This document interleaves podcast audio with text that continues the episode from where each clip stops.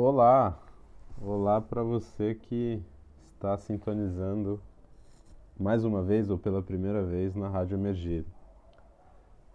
Sou o Danilo e faz tempo, na verdade, que não solto um episódio novo aqui da Rádio Emergir. E existem várias razões por trás disso.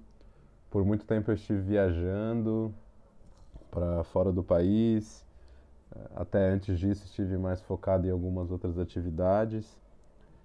E a Rádio Emergir que foi que é algo que eu, eu tenho um grande carinho, ficou um pouco de lado.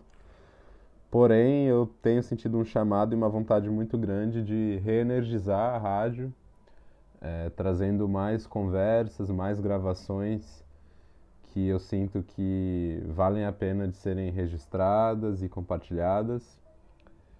E dessa vez eu, na verdade não só dessa vez, mas agora mais do que antes, eu realmente espero que outras pessoas se sintam chamadas e convidadas a participar de alguma forma da Rádio Emergir, gravando conversas elas mesmas, é, ou enfim, da maneira que elas é, achem apropriado, né? E para isso é, eu deixo aqui registrado que a Rádio Emergir está muito aberta, né? De qualquer maneira, é, esse, esse é um novo episódio e, e para esse, esse recomeço aqui, esse, essa retomada da Rádio Emergir, eu estou trazendo uma, uma gravação que foi cortada em duas partes que foi feita dois dias atrás, ou no dia 14 de agosto, no caso, de 2019, aqui no Rio de Janeiro, onde eu estou. E foi uma gravação que aconteceu é, no segundo encontro da série Descentralizando Organizações Não Hierárquicas no Blockchain. Para quem me conhece um pouco, é, acho que não é surpresa esse assunto as tecnologias de blockchain são algo que eu venho estudando há um tempo e especificamente as organizações autônomas, descentralizadas que podem é, viver, né, que podem existir em cima do blockchain, né, vamos dizer assim. E esse encontro que aconteceu aqui foi justamente sobre isso. Foi um encontro organizado pelo Eric Rodrigues, Eric Rodrigues, que é um, um amigo meu e que eu conheci é, quando a gente começou a trabalhar numa empresa de tecnologia que justamente cria soluções para que organizações é, autônomas e centralizadas possam começar a operar no blockchain. E o Eric fez esse encontro para introduzir um pouco desses conceitos e também das tecnologias que hoje já estão disponíveis para quem se interessa sobre isso. Mas antes da gente entrar realmente no que foi esse encontro, vale muito a pena aqui colocar o contexto maior que o Eric deu para esse para essa série de encontros, né? E esse foi o segundo que aconteceu. E aí eu vou ler aqui exatamente o que ele escreveu, né? Que eu acho que está perfeito.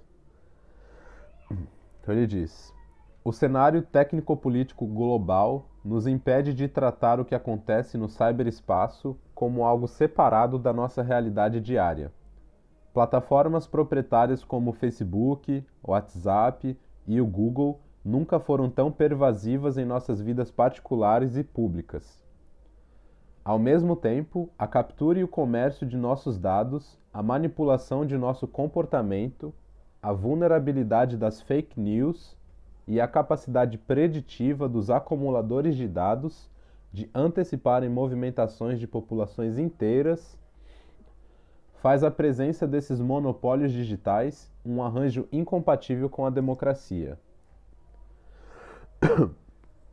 Nesse contexto, iremos estudar as DAOs, Organizações Autônomas Descentralizadas, organizações não hierárquicas possibilitadas pela tecnologia do blockchain e a economia digital das criptomoedas, que possibilitam que uma comunidade ou que comunidades se organizem coletivamente através de um objetivo único.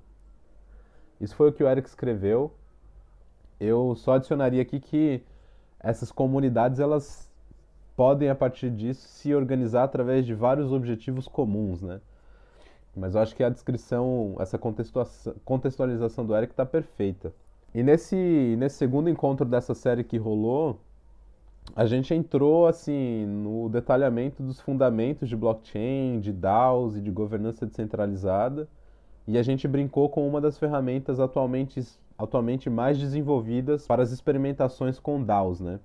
E essa ferramenta é o DApp, é, Decentralized App, ou App descentralizado, chamado Alchemy.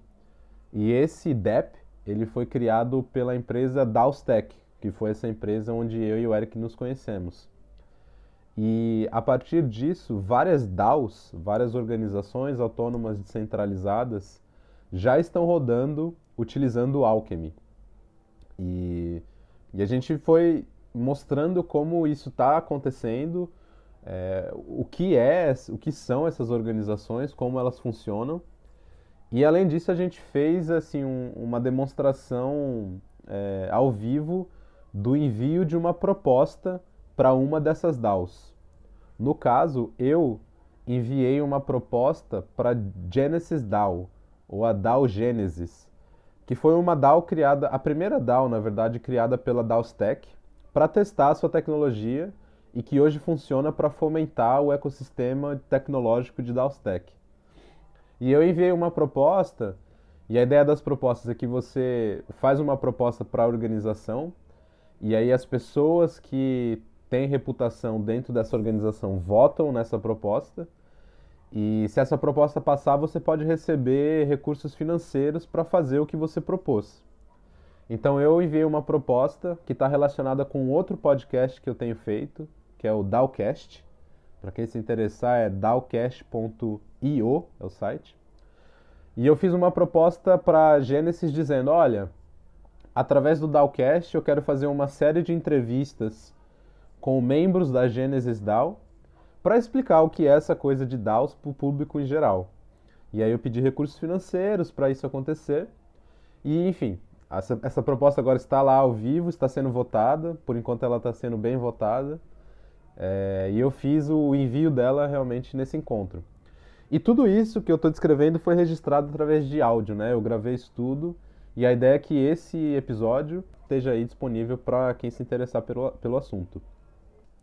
Então, sem me alongar muito mais aqui, é, vou soltar o episódio para que vocês entrem nesse papo. Espero que vocês gostem bastante e que a gente possa ir interagindo através da Rádio Emergir, caso vocês tenham interesse de participar disso. E se não, que vocês possam aí compartilhar essas conversas, que eu acho que elas são bastante ricas. Mas é isso aí,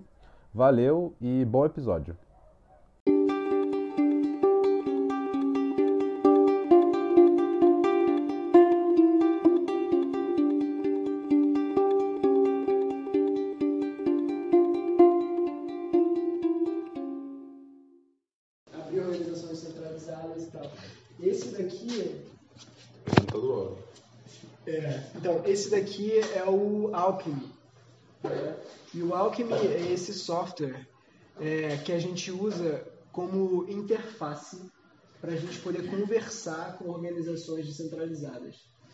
Então, ele é um grande playground, né? onde através dele você consegue conversar com o protocolo né, de uma DAO, que são todas as regrinhas né, de faz isso ou faz aquilo, dessa organização que está escrita no blockchain, né? no caso, no blockchain do Ethereum. Então, o, o, blockchain ele é um sistema que permite que você escreva esses protocolos através de contratos inteligentes que vão estar sendo executados ali religiosamente, porque eles vão estar sendo aferidos né, para uma série de agentes que estão fazendo aquele blockchain existir, né, que estão minerando aqueles blocos, né, que a gente chama. Que na verdade são vários computadores onde eles competem para resolver um problema matemático e quem resolve melhor esse problema matemático ganha um espólio, ganha um token. Então você aí tem uma lógica, né, onde você cria um, limite de tokens que podem ser geridos, é, o esforço de computação para você poder minerar esses blocos ele vai aumentando ao longo do tempo. Então você vai ter que gastar mais esforço computacional para poder resolver os problemas matemáticos, ficando mais difícil. Então isso cria um efeito deflacionário para esse token, ele vai ficando mais caro ao longo do tempo. Né? Aí por isso que a gente tem um amigo que sempre fala, todo dia ele lembra alguém para comprar Bitcoin, né? Porque em tese é sempre o jogo contra Bitcoin. Porque é deflacionário, a parada tende a subir no longo prazo sempre, entendeu?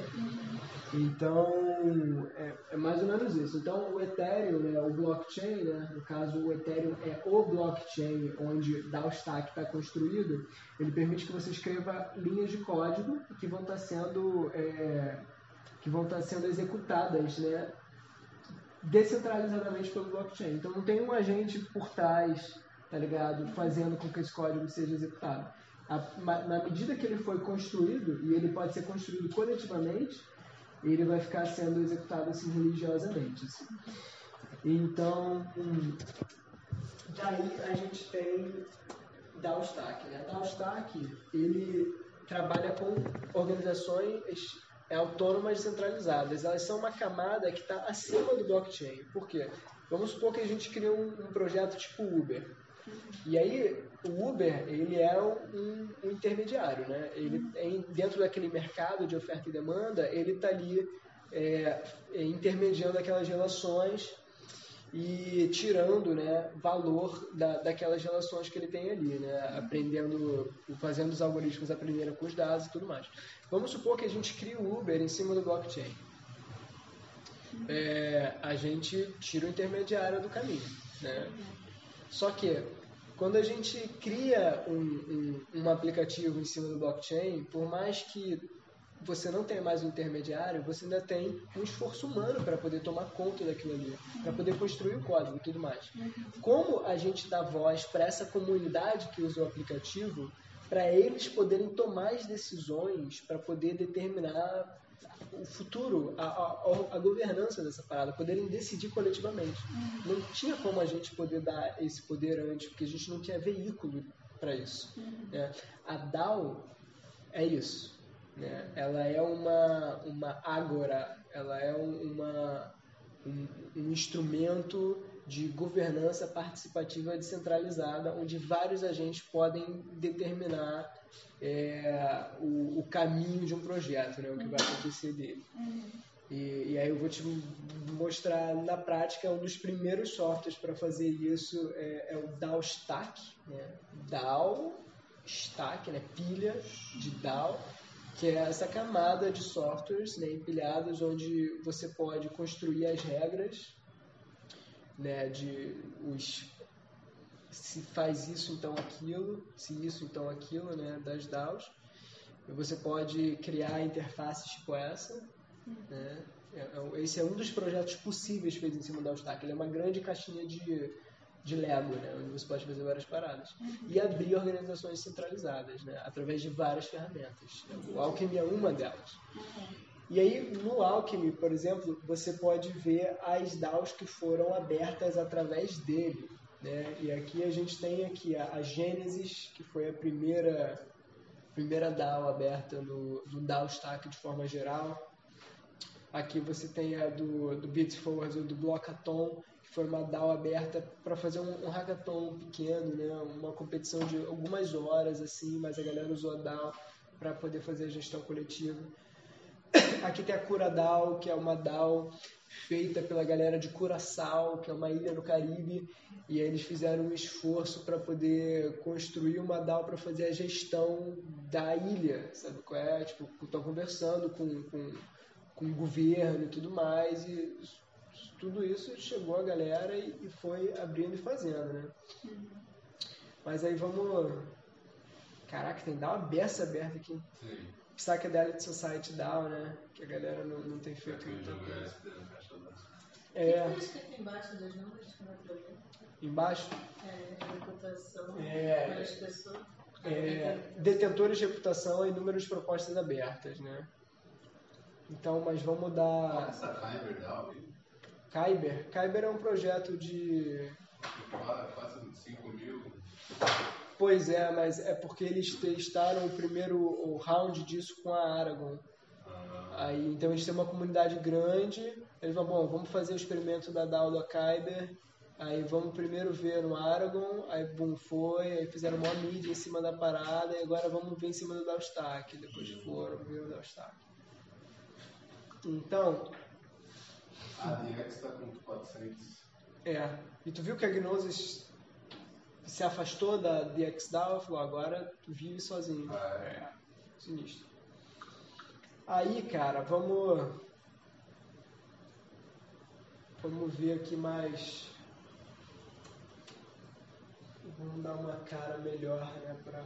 Tá dando pra ver bem agora, não dá? Dá mais um, mais um zoom, né? Então, cara, esse aqui é como, esse aqui é como a gente vê a, o feed de uma DAO, né? Vamos, vamos botar aí nessa linguagem de feed porque acho que ela é apropriada, né? Para a gente ver o que está acontecendo. Tipo, o, a, a estrutura básica da nossa democracia, né? É, a galera tem um código de regras soberano, né? Uma constituição. E, e depois desse código de regras soberano que é, que é definido, né? Você que, que seria para uma DAO seria o protocolo da DAO, né? É o que pode ser feito nessa DAO, né? E aí é transferir reputação, transferir fundos, né? São as coisas que o código, o contrato inteligente pode fazer. Então ele pode pegar, é, ele pode transferir reputação, criar e transferir reputação para a carteira de alguém, criar e transferir é, criar não, transferir fundos, né, transferir criptomoedas para a carteira de alguém, ele pode subtrair reputação da carteira de alguém, ele pode criar um token específico, né, que é dele, é, ele pode e algumas outras ações, certo? Então seria a constituição, o protocolo, né, parâmetros, né? Ele faz isso dentro de determinadas condições. E fora a Constituição, qual é a, a medida de governança participativa né, global que existe dentro, dentro da, da democracia como a gente conhece? Projeto. Né? Então é criado um projeto, e se esse projeto tiver representatividade, representatividade pode acontecer através de maioria, né? ou através de referendos, onde maioria é, qual é o nome? É, representativa, né? não necessariamente é, maioria direta. Assim. Uhum. É, se esse projeto é aprovado, né, você cria ali um novo pedaço de, de acordos né, que, que, precisa ser seguido. Uhum. Então, o instrumento básico de uma DAO é a elaboração de propostas. Uhum. Né? Então, quando você abre uma, uma DAO, as pessoas vão poder enviar propostas. Né? Então, aqui, por exemplo, aqui a galera criou uma proposta da ela, Kegel, ela criou uma proposta pedindo 0.2 Ethereum, que é um token, e, e para a Gênesis DAO, né? Está representando o valor monetário mesmo, né? Grana. E 0,25% reputação. Né? Aí que, que rolê é esse da reputação? Vamos supor que dentro dessa organização descentralizada, qualquer um pode criar uma proposta. Né? E uma proposta está pedindo para usar os fundos da DAO, né? no caso Ethereum, 12,5 12, Ethereum hoje está dando aí uns. Ah, sei. 2.500 dólares. 2.500 dólares, sabe qual é? Que a, que a DAO tem de grana nesse momento. E ela tem 6 mil gen, que é um outro token, que eu vou explicar depois. Então, aqui a, a pessoa. O ainda é uns 500 dólares.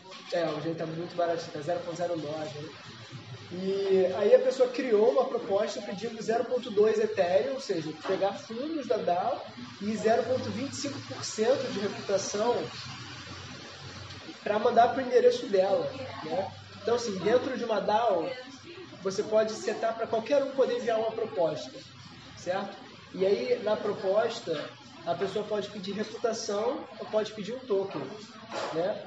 Ou pode pedir, pra, na verdade, ela pede para DAO é, entregar esses fundos para um endereço específico, que no caso pode ser o dela, pode ser de outra pessoa, assim, né? Aí, ok, fundos a gente sabe para que, que serve. Né? Serve para a gente poder pagar alguma parada, serve para a gente ter poder de aquisitivo, para poder financiar alguma coisa, um projeto. No caso, eu posso criar um projeto de, sei lá, criar uma. fazer um vídeo meu falando sobre a consciência global parasitária, de como todo mundo na hashtag está sendo inconscientemente controlado por esse mito e pedir, sei lá, 200 dólares, tá ligado? Como financiamento do projeto que eu fiz, meu esforço criativo e tudo mais. Beleza. Mas aí, é, ok, aí todo mundo cria essas propostas, né? E como elas são viabilizadas? Como a gente sabe se elas vão ser aceitas ou não? Elas são aceitas ou não através de um sistema de votação, onde as pessoas votam com reputação. Então significa que dependendo da quantidade de reputação que as pessoas têm, o peso do voto delas é maior ou menor. Então, no caso, essa pessoa aqui pediu 0,25% de reputação, que equivale a 40 pontos de reputação. Né? Então, a DAO ela, ela surge de primeira com uma quantidade de reputação já, uhum. né? É, distribuída nos fundadores. E na medida que as pessoas vão entrando e criando propostas, os fundadores vão estar aprovando essas propostas baseadas no viés ideológico que eles têm em relação a qual é a missão dessa DAO, entendeu? Então, dessa forma, na medida que novas pessoas vão entrando e recebendo reputação, existe aí, na verdade, uma herança de reputação baseada em afinidade de valores com a DAO.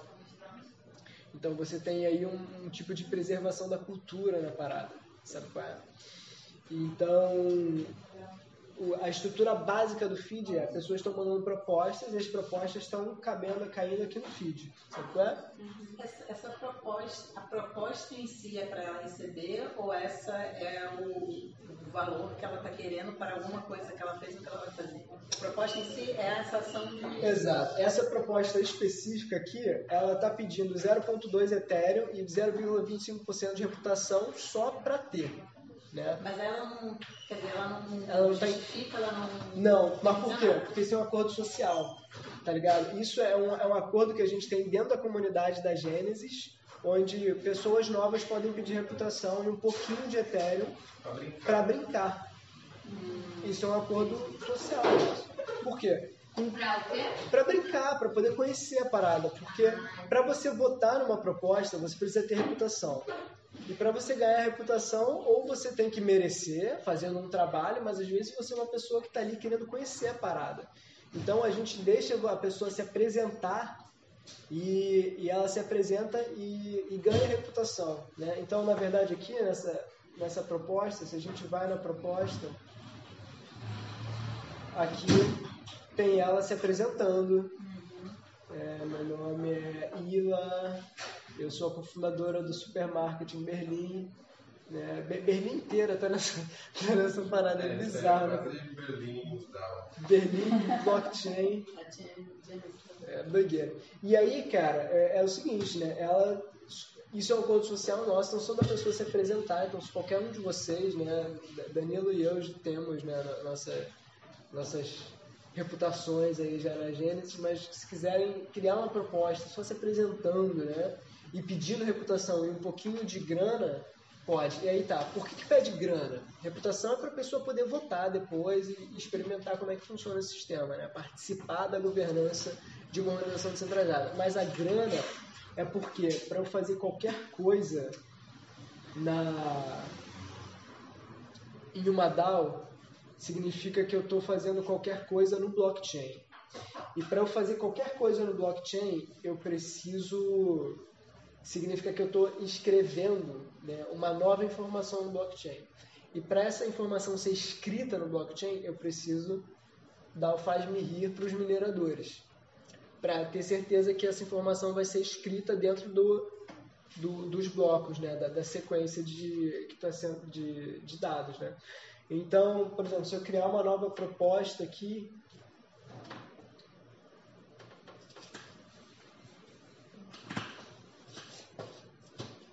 Aí ele vai pedir para conectar com a minha carteira e tal. Quer fazer agora? Eu vou te dar a grana. Ah, é. Eu tenho que te dar a grana. Então, se eu criar uma nova proposta, é, vamos, vamos mostrar. Vamos fazer. O Danilo vai. É, Tu quer conectar aqui? é, Tu tem Thunderbolt na entrada? tem. Mas essa reputação, quais são os parâmetros de boa reputação? Então, a reputação, ela só pode ser socialmente adquirida. Porque, por exemplo, eu criei uma proposta é, pedindo, sei lá, 400 pontos de reputação. As pessoas vão votar nisso, entendeu? Só que o, o grande lance da parada é entender de onde, quem são as pessoas que tiveram reputação primeiro, que foram permitindo que novas pessoas ganhassem reputação depois são os fundadores da, da DAO. É, Acho que os fundadores que abrem essa organização descentralizada em primeiro momento. Então, eles têm 100% da reputação no início. Não importa quantas pessoas sejam, vão ter 100% da reputação.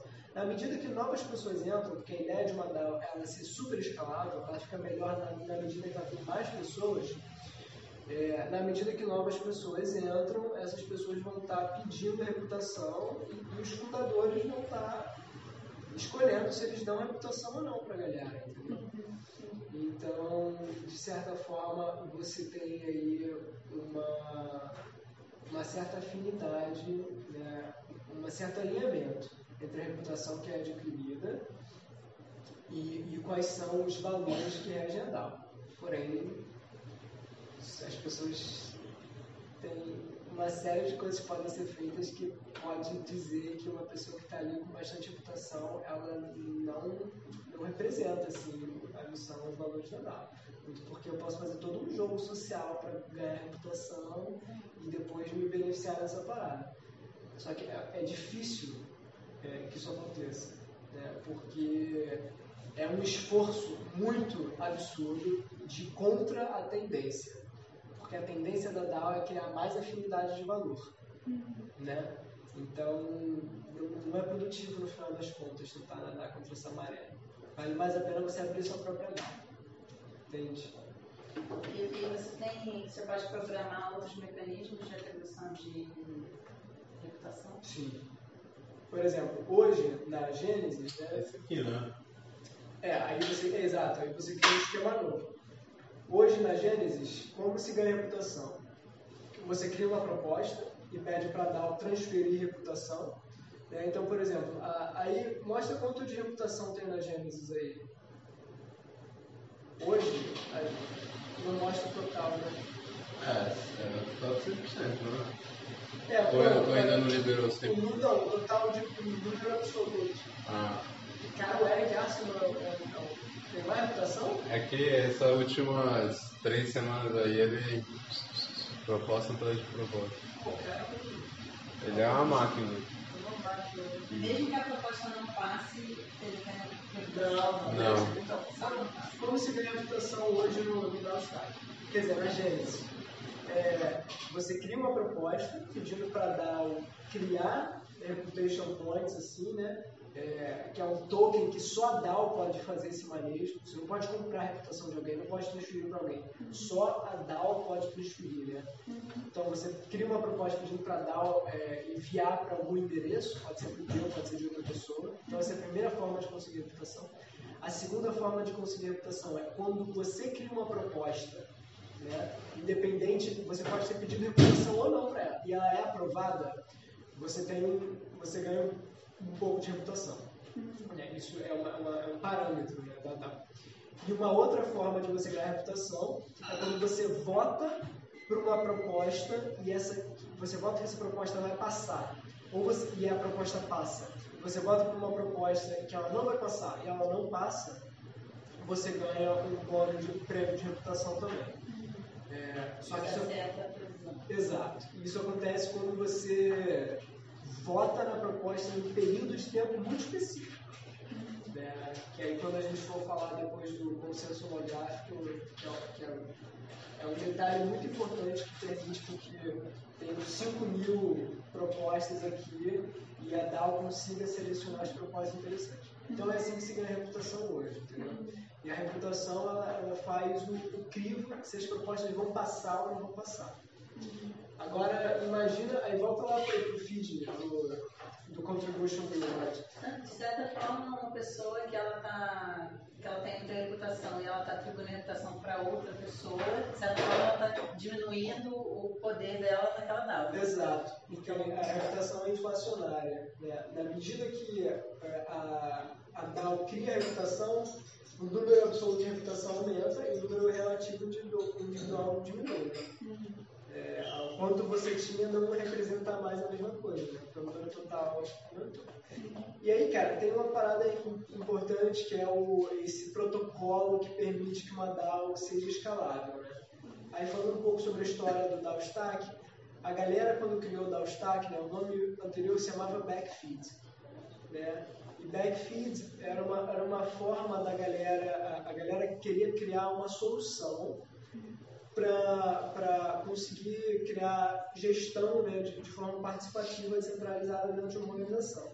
Então, eles queriam entrar direto com a solução de protocolo né, para poder resolver esse problema. E aí eles entenderam que ah, o que eles queriam fazer era resolver o problema né, de um mercado, que é o mercado, você tem vários agentes interagindo entre si, mas o mercado não consegue ter um alinhamento global.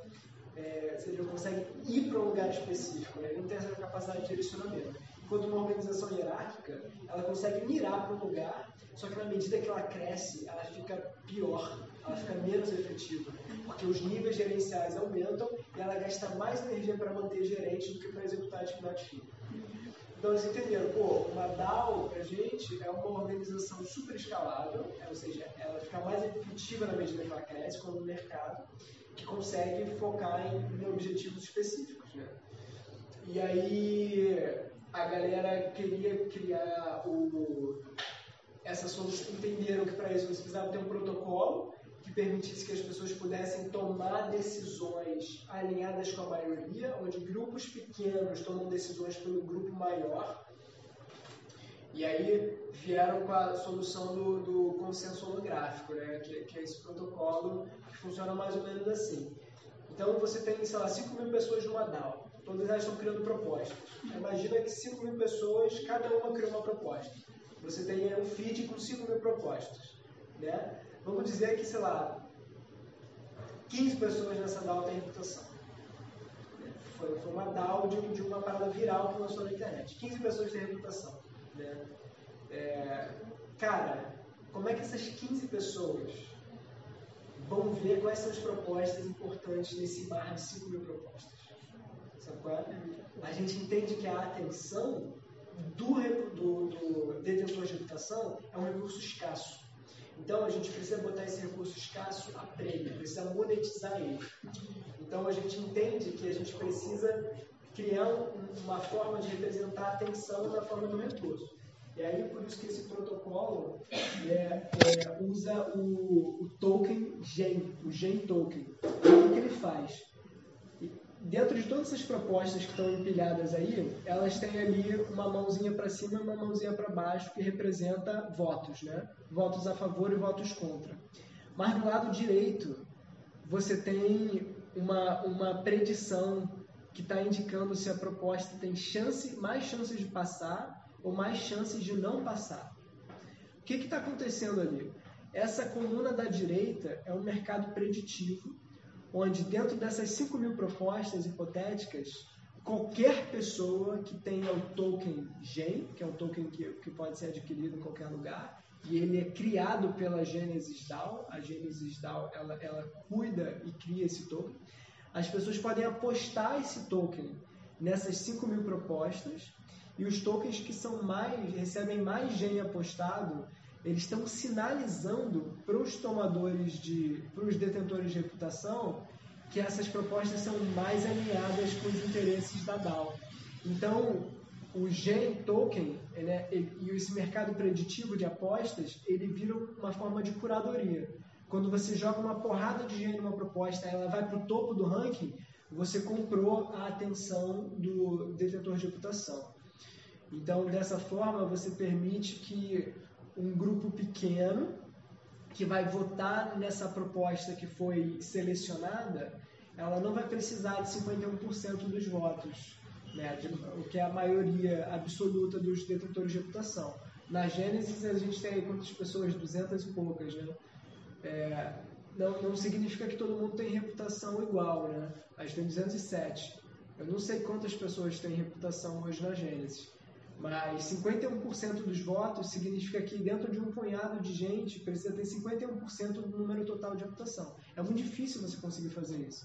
Quando você vota, quando você aposta com um gênio uma proposta, ela vai para o topo, ela não precisa mais de maioria absoluta, mas maioria relativa. Então, se ela tiver mais votos a favor do que contra, a proposta é aprovada.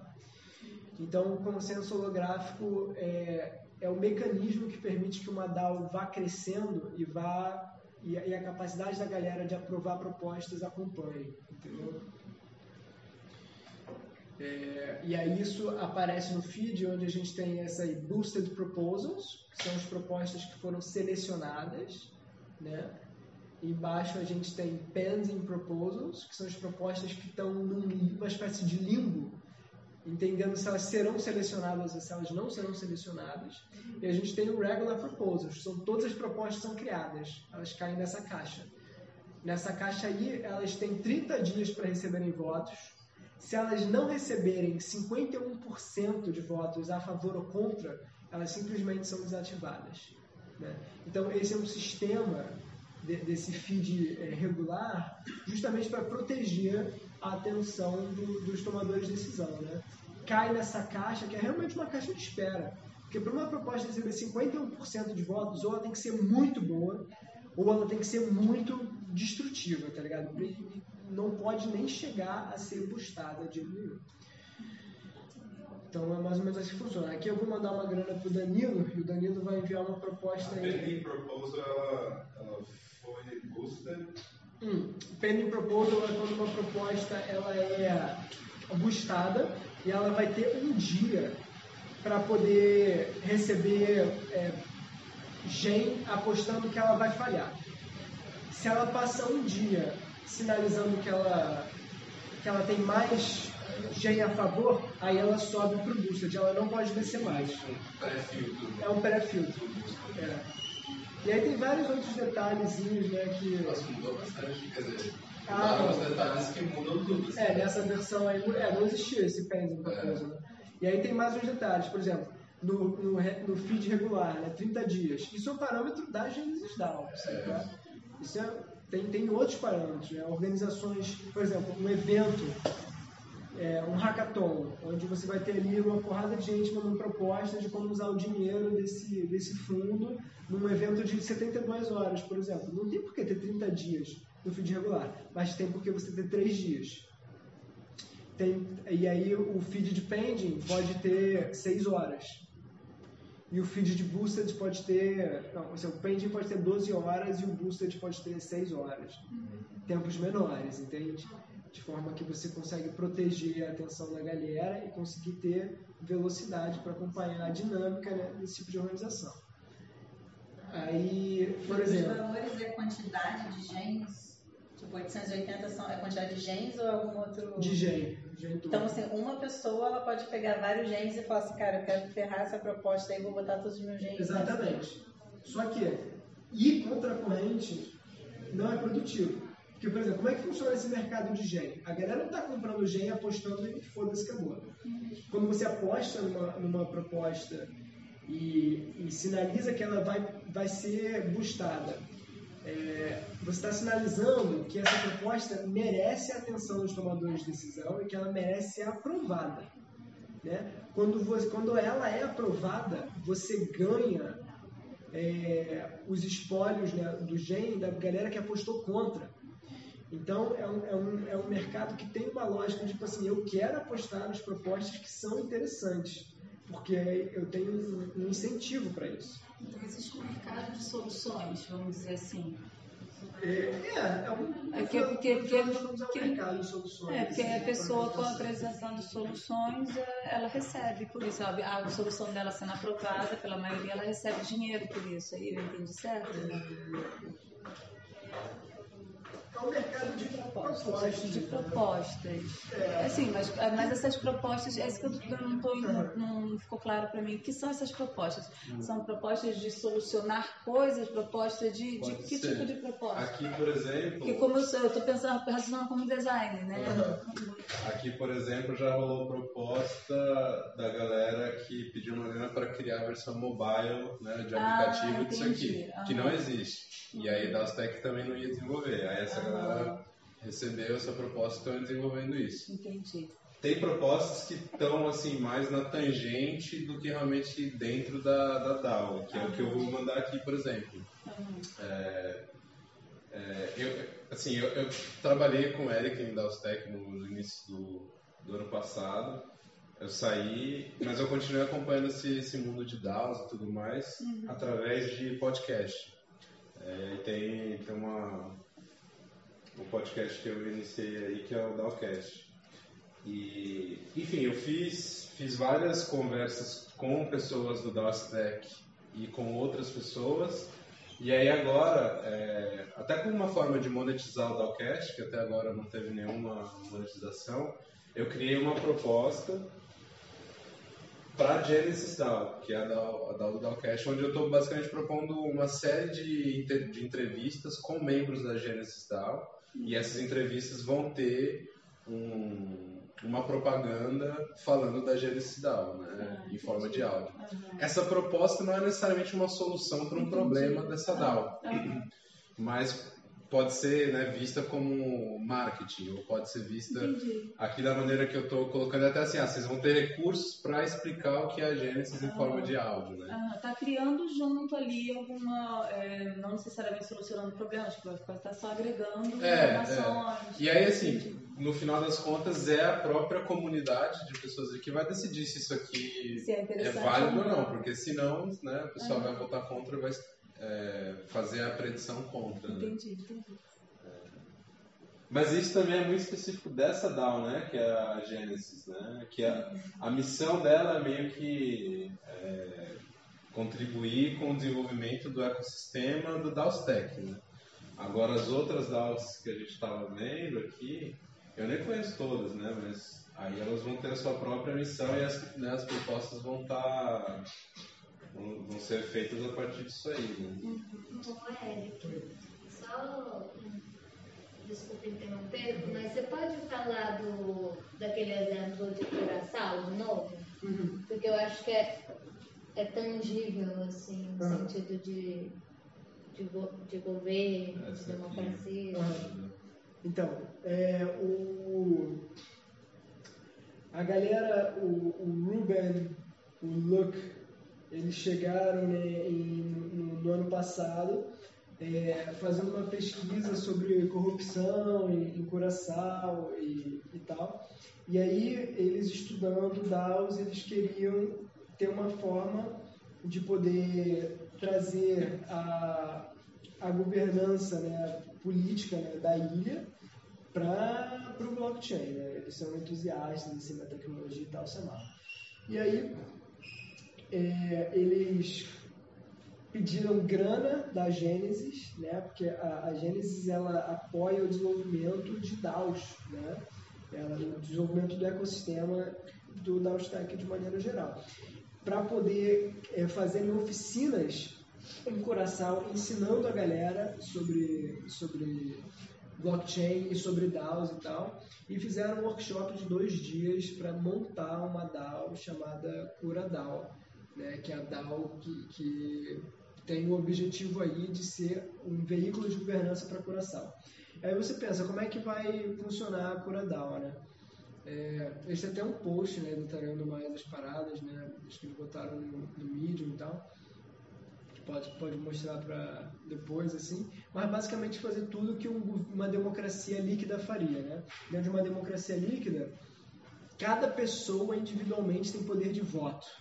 Ela pode votar diretamente, você não precisa eleger um representante para fazer alguma coisa, né? Porque a gente tem todo, todos os problemas que advêm dessa democracia representativa, que é quando os representantes eles viram facções de marketing que conseguem pegar ali é, é, poder para poder se eleger e agem de, de maneira autônoma, né? Tipo, e tal. E dentro de uma, de uma democracia líquida também, você tem problemas, porque nem tudo pode ser decidido pela maioria. Né? Se, se, por exemplo, tem, tem algumas coisas que quando você, são decididas pela maioria, você acaba atacando é, exato de, de, direitos gerais assim. Então eles decidem criar a Cura DAO para poder criar um sistema de governança administrativa de Curaçao, né?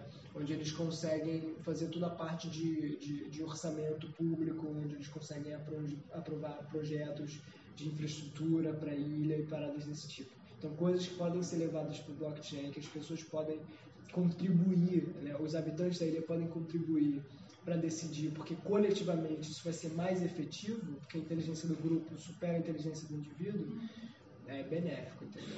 Então, hoje, por exemplo, é, uma DAO do Rio de Janeiro seria melhor que Crivella, por exemplo. Né?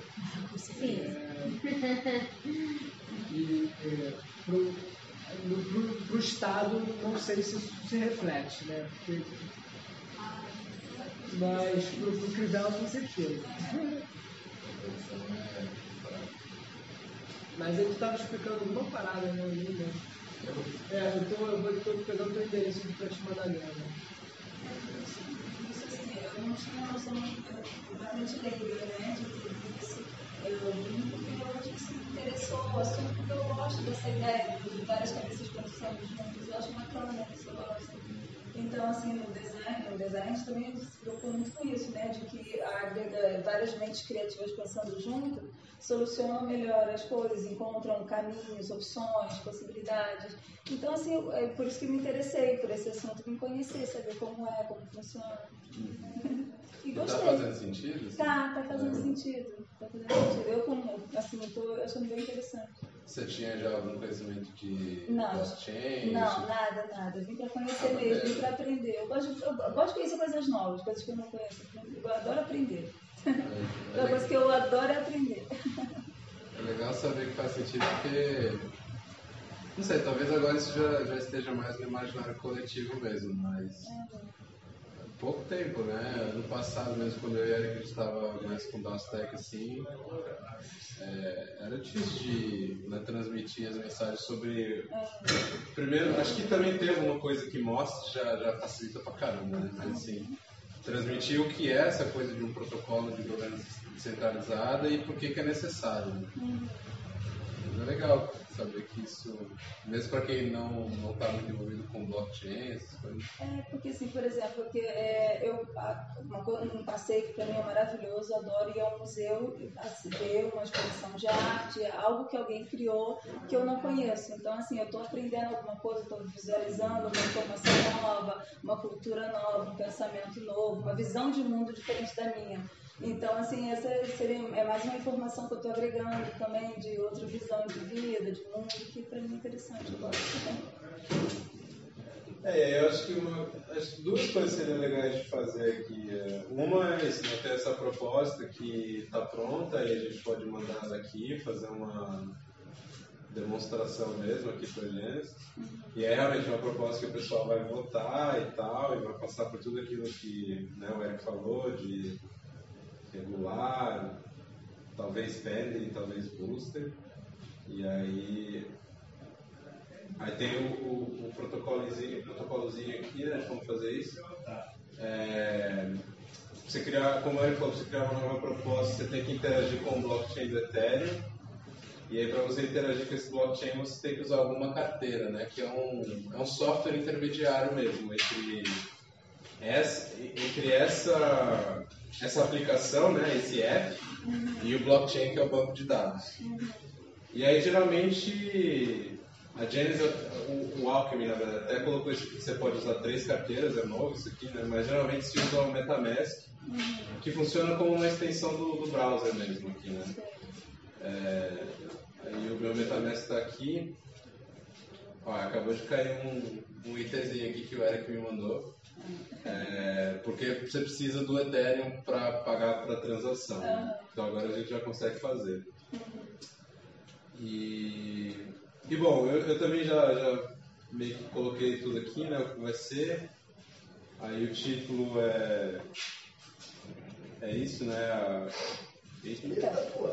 É que o cabo aqui tá com mal Foi o contato. barulho foi. Falando de Marduk aí, ó, tá se É. manifestando. A tecnologia é autônoma. Arquitetura própria. Como que. é, quem dá o valor do Ethereum, por exemplo? Isso é, o Ethereum é um, é um ativo, né? Um ativo volátil que é o mercado que define o valor. Então, a toda hora ele está subindo e descendo. Tem um site que você consegue ver isso. É, é, pense, pense no Ethereum, assim como o Bitcoin também, como uma, então uma ação mesmo, né? Que está todo tempo subindo e descendo. É, esse é o site que geralmente o pessoal usa. desceu pra caralho, hein? CoinMarketCap. E aí você consegue ver aqui nas últimas mudanças das últimas 24 horas, né? Você tem o Bitcoin, o Ethereum, enfim, várias outras moedas aí. Tem o Gen também, né? Que é a moeda da Aztec. É... E tava lendo isso aqui, Gente, E aí você também tem aqui as flutuações. E é, é- é uma coisa interessante, mas que quase acabou com o Dowstec foi essa queda aqui, né? Quando eles venderam essa moeda, ela foi com preço de um dólar, aí subiu ali uma coisinha ou outra e depois despecou e nunca recuperou, né? É, não sei se eles venderam esse, essa grana que é arrecadada, né? Mas se Não, não. é, acho que a galera deu uma protegida. Mas, tipo assim, isso é uma, é uma parada muito, muito importante. assim. Em 2017, cripto atinge, né, criptomoeda tem uma explosão é, de demanda. Né? Então, a galera começa a fazer é, crowdfunding, onde, tipo assim, a galera cria um projeto, esse projeto tem um token, e aí a galera investe bastante grana nesse projeto para receber esse token, porque quando esse token é emitido e ele pode ser vendido depois, ele ganha uma valorização, então a galera entra com grana para poder fazer uma saída rápida, tá ligado? Para poder pelo menos tirar três vezes, cinco vezes o valor que entrou. Isso cria um mercado de, de, de roubalheira, onde a galera cria projetos falsos com promessa de valorização só para poder fazer isso, né? E aí a bolha das que a gente chama de altcoins, porque o Bitcoin é, é- é um, é um- é um blockchain, é o maior de todos, né? E, e aí as altcoins são todas as criptos que não são o Bitcoin.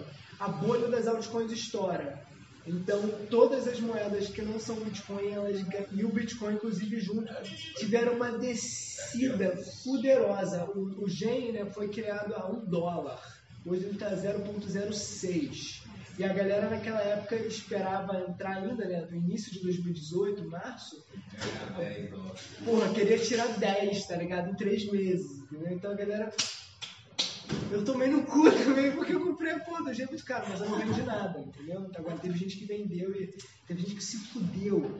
Porra, de verde e amarelo nessa porra, porque nego hipotecou casa, nego vendeu casa, nego se fudeu. Não sei, cara. E assim, eu lembro uma coisa, lembra, Danilo, quando a gente trabalhava de fiscal do Telegram, do grupo do Telegram, Eu tento não lembrar. cara, o tipo de, o tipo de usuário, que é esse usuário de, de token sale, né, de, de especulação, de trading, cara, bicho, é uma, é uma pessoa assim muito Muito triste. muito triste, cara. É muito desumano, assim, tudo. Porque é, é- é, assim, é muito caricato, né? Porque é, é só meme. A, a forma de comunicação, entendeu? É, é tudo que gira em, em torno da, especula, da, da especulação da moeda, entende? É uma, é uma parada muito tensa, cara. Foi uma época muito dura, assim, né? De, de ver o pior, assim, da, da, da humanidade hoje. A sua visão meio pessimista da coisa. Ah, quando, você, quando você entra numa parada, é quando você mais quer sair. Porque realmente tem muita estranha. Essa coisa do, do, dos ICOs aí, das vendas de moedas, foi bizarro. A coisa, né, que se cria também todo um protocolo para você, ou se criou todo um protocolo para você vender essas moedas. E aí você tinha, por exemplo, que pagar valores absurdos para ter youtubers, né? É. Falando da sua moeda. E se você não tá lá, aí a galera assim, pô, mas você não vai estar tá lá? Porque o projeto XYZ tá. E aí é assim, coisa de, sabe, bizarro, né? as pessoas cobrarem 20 mil dólares. é, 50 mil dólares para fazer um vídeo de 5 minutos que eles vão ler o seu site. Porque eles têm, sei lá, quantos seguidores. Cara, é muito tenso. Muito tenso. Ainda bem que acabou um pouco é, disso. recria, né, no microcosmo, como a banda toca globalmente. É. Quem tá no spotlight ali é, é o, é o do rei do pedaço. Passamos disso, eu acho. Mas então, é, aí, é, eu tô com essa proposta que eu escrevi, e aí meio que tem também um acordo no Gênesis que quando você escreve uma pro- proposta, você roda ela com alguns outros membros para ganhar feedback, né? Isso tudo eu já fiz. E essa proposta meio que tá pronta para ser enviada, né? Ela tem cinco páginas aqui. Resolve pra mim, porque eu não vi ainda. Ah, sim. É... Então, é, veio até uma ideia do, do Navei, que é um dos, dos Membros da equipe. do membro. E ele ouvia muito esse podcast que estava fazendo. Ele falou, pô, você não tenta monetizar? Até porque, assim, a qualidade do áudio nesse podcast não é muito boa. Assim. Ele falou, "Mas você pode comprar um microfone. Aí eu falei, tá, mas eu não sei muito como. Aí ele falou, ah, você pode propor alguma coisa é, e colocar, e em troca, né, você oferece um espaço de marketing mesmo para Genesis no, nos episódios do Dalcast.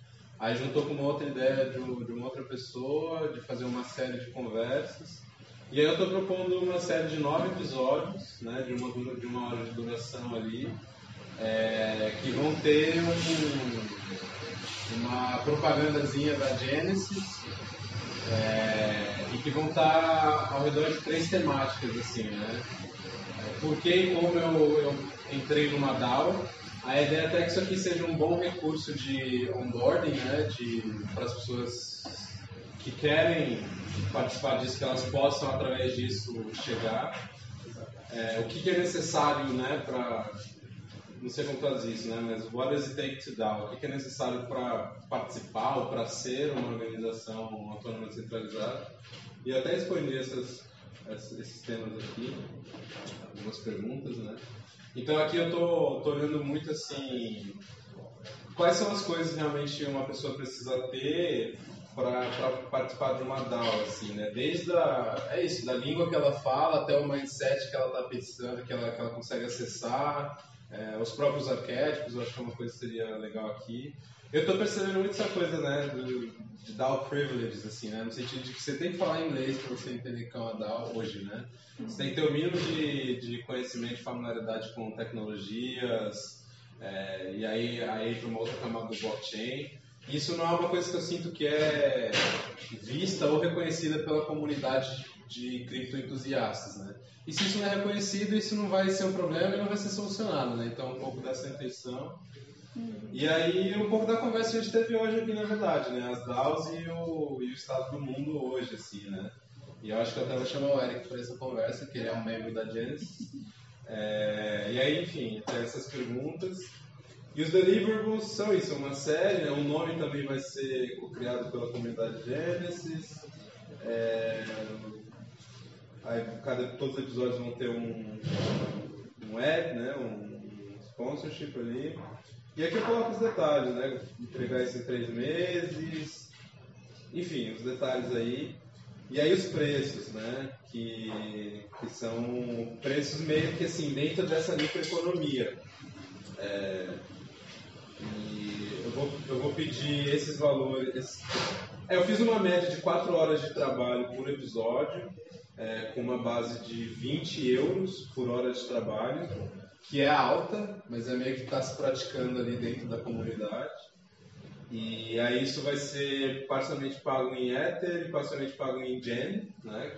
E esse Gen, na verdade, eu vou reverter. O Ether vai ser realmente para né, o custo da produção, mas o Gen eu vou reverter para um fundo do DAOcast, porque a ideia também é que o DAOcast possa se DAOificar, né? E virar uma DAO. E aí é, meio que nessa proposta ele teria o primeiro seed fund, né? O primeiro investimento ali para que a gente consiga brincar dentro do Dalcast com, com isso, né? Aí o que vai fazer isso eu não sei. Aí vai depender das pessoas que estão ali envolvidas e quem chegar junto também, né? Você está trabalhando com tem mais duas pessoas no projeto? Cara, o Strats é, ajudou bastante na primeira, na primeira série, na primeira temporada. O Strats também trabalha no time da Austec. Ele deu uma deslocada. O Felipe está ali flutuando. A Joss estava ali, mas ela já disse que só vai querer participar agora por né, contrato. Por... Os 60 euros são para sua hora de trabalho? É. Ah, eu pensei que era 20 euros que eu tinha entendido. Não, 60. Mas é que assim, isso aí, aí tá destilado, né? Porque 60 euros são para são o valor todo, mas desse valor todo, 33% vai pro, pro Dalcash. Ah, Então até eu nem fiz a conta quanto ficaria realmente a minha hora de trabalho, mas ficaria menos de 60 euros. E é isso, é basicamente essa proposta. Aí o que eu fiz aqui foi só fazer uma descrição, copiando e colando partes desse texto, né? Essa descrição vai para cá. Vamos ver como ela vai ficar aqui. Acho que vai ter que dar. Ah, acho que já até foi. Já.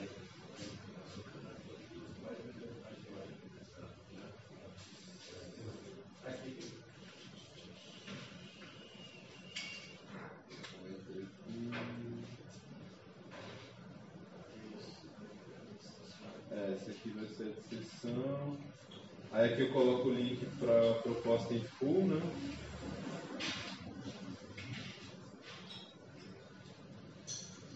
E aí quem vai receber? Eu não sei se eu. Eu acho que eu tenho que colocar o meu, meu adereço, né? Eu nunca mandei, na verdade, uma proposta aqui pro, pro Gênesis. ah é? Não, essa é a primeira. E, É, esse aqui não pode errar não. não, pera, acho que tem que botar o nome mesmo. Ah, Não. Põe sua carteira. Acho que é carteira, né? É. Porque o nome aqui é se você tem um profile, Ah, né? verified ID, né? Eu fiz isso, mas eu vou pôr a carteira que é mais. E aí eu, o I, a gente vou, vou fazer aqui agora, na verdade, com, com Será que valor. vai ter o suficiente? Cara, até hoje de manhã tinha.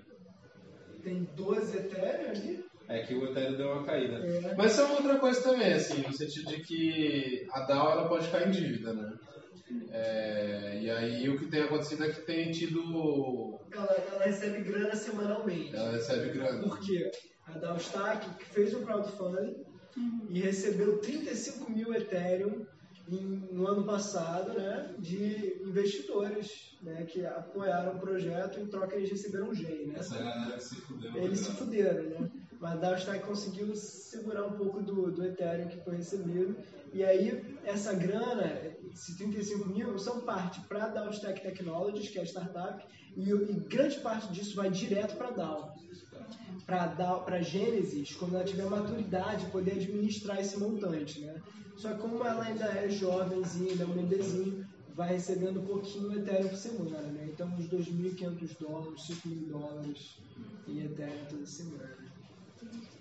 É, e o que eu estou fazendo aqui é basicamente com as cotações de hoje, né? Aquele valor em, em, em que está em euro, dá isso aqui em dólar, e aí eu estou convertendo aqui 100, 190, né? Que, então eu vou pedir 8.5 Ethereum, né?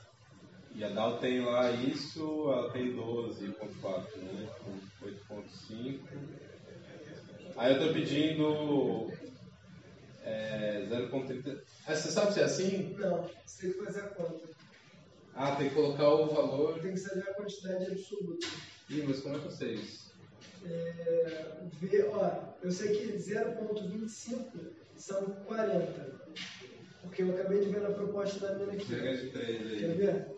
Não, ó, 0,25 de reputação são 39, é 40, né? De, de reputação. Então 0,33, a regra de 3 aí, cara. eu não- sei fazer matemática, o bagulho é, é, é humano. eu não sei fazer. 0.5 é quanto? 0,25 tá para 40, assim como 0,33 está para 40 X. vezes ponto 33 dividido por ponto 25. Então 52, 53. Porra, é muito pouco, cara. Hum? É muito pouca reputação. Não, tá certo, tá certo. Não, eu acho que, assim, aí tá condizente, assim. Tá- Cara, isso não cria um problema que a galera que recebeu no início é tipo assim. É, querido. Eu mesmo tenho reputação aí que eu só recebi no início, mas é mais do que outras pessoas. É. É, sim. Mas aí foi- foram as conversas ao redor de como vai se tratar a Gênesis, né? Sim, sim, sim. É, a- é que a Genesis então está em alfa, ela vai ser relançada em beta, né, um protocolo. Então, o mecanismo de reputação, paradas assim, vão mudar, né? E acho que vai ter um reset e tal, não sei. Bom, então essa quantidade de dólares aqui para ser convertido em Gen. É, porque eu vou pedir também parte em Gen. Que hoje está.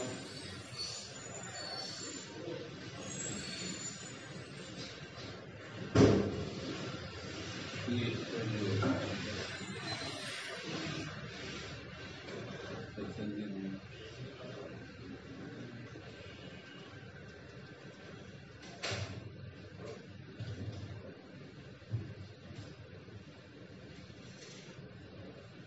Zero ponto zero zero É um. Se fosse 0.006, eu comprava agora. É isso? É zero cinco? É. Aí eu fiquei tão traumatizado, cara, com essa despencada do gen, que eu me lembro que eu comprei, tipo, a, a 90 centavos, botei uma grana, assim, fodida, depois o bagulho despencou pra 0.0, eu falei, caramba, tô meio do cu. Eu fiquei tão traumatizado que eu mais cheguei perto da- desse token. E aí vai ser esse valor aqui de, de Gen. E aí dá para pedir outros tokens, né? É, mas aí a, a DAO tem que ter esses tokens. No caso aqui, a Genesis só tem Ethereum, Gen e DAI. DAI é um token que não muda o preço dele, né? É um stablecoin. É uma moeda estável. E, enfim, eu vou pedir dinheiro porque a ideia é que isso também né, seja um catalisador do próprio ecossistema. O que que é esse DAO token aqui? Você sabe? Isso aqui eu não sei o que é não. GAT. Cara, isso é, isso é bem novo, né? Eu, eu- será que é um, é um token mesmo? Não, acho que não tem nada a ver não. Acho que não não, cara. Tem que ver aqui no. no... Porra, galera. Esses desenvolvedores, tá aqui. DAO token get Dá uma pesquisada aqui só no grupo da. É, esse é o grupo também do, de onde a galera. Pô, aqui não achei nada, bicho. É, aqui também no, no Slack não tem nada no Discord. Aqui deu no suporte.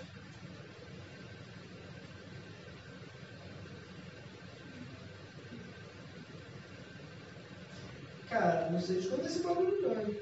Ah, vou deixar isso em zero, cara. DAO token.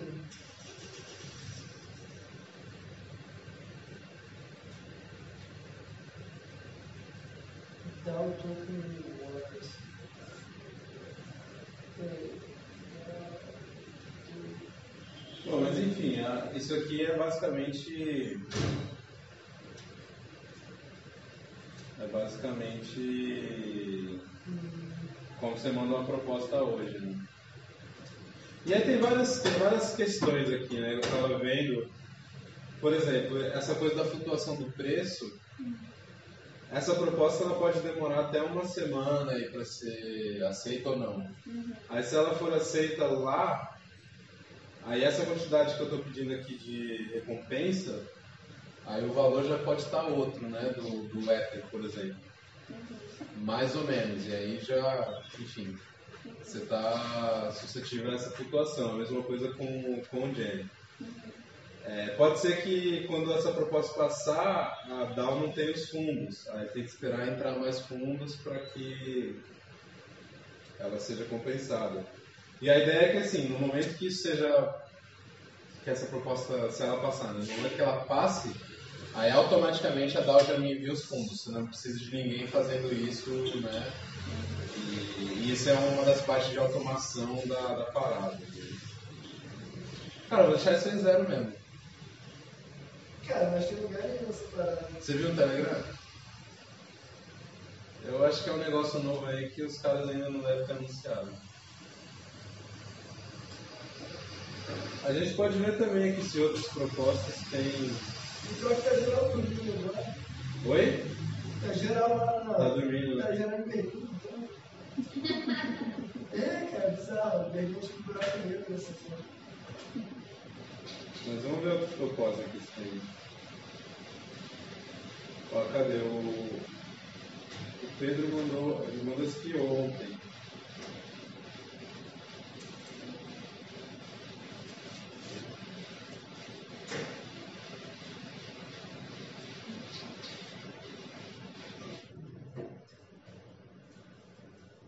Ah, e tem também aqui, ó, uma sessão de comentários das propostas, né?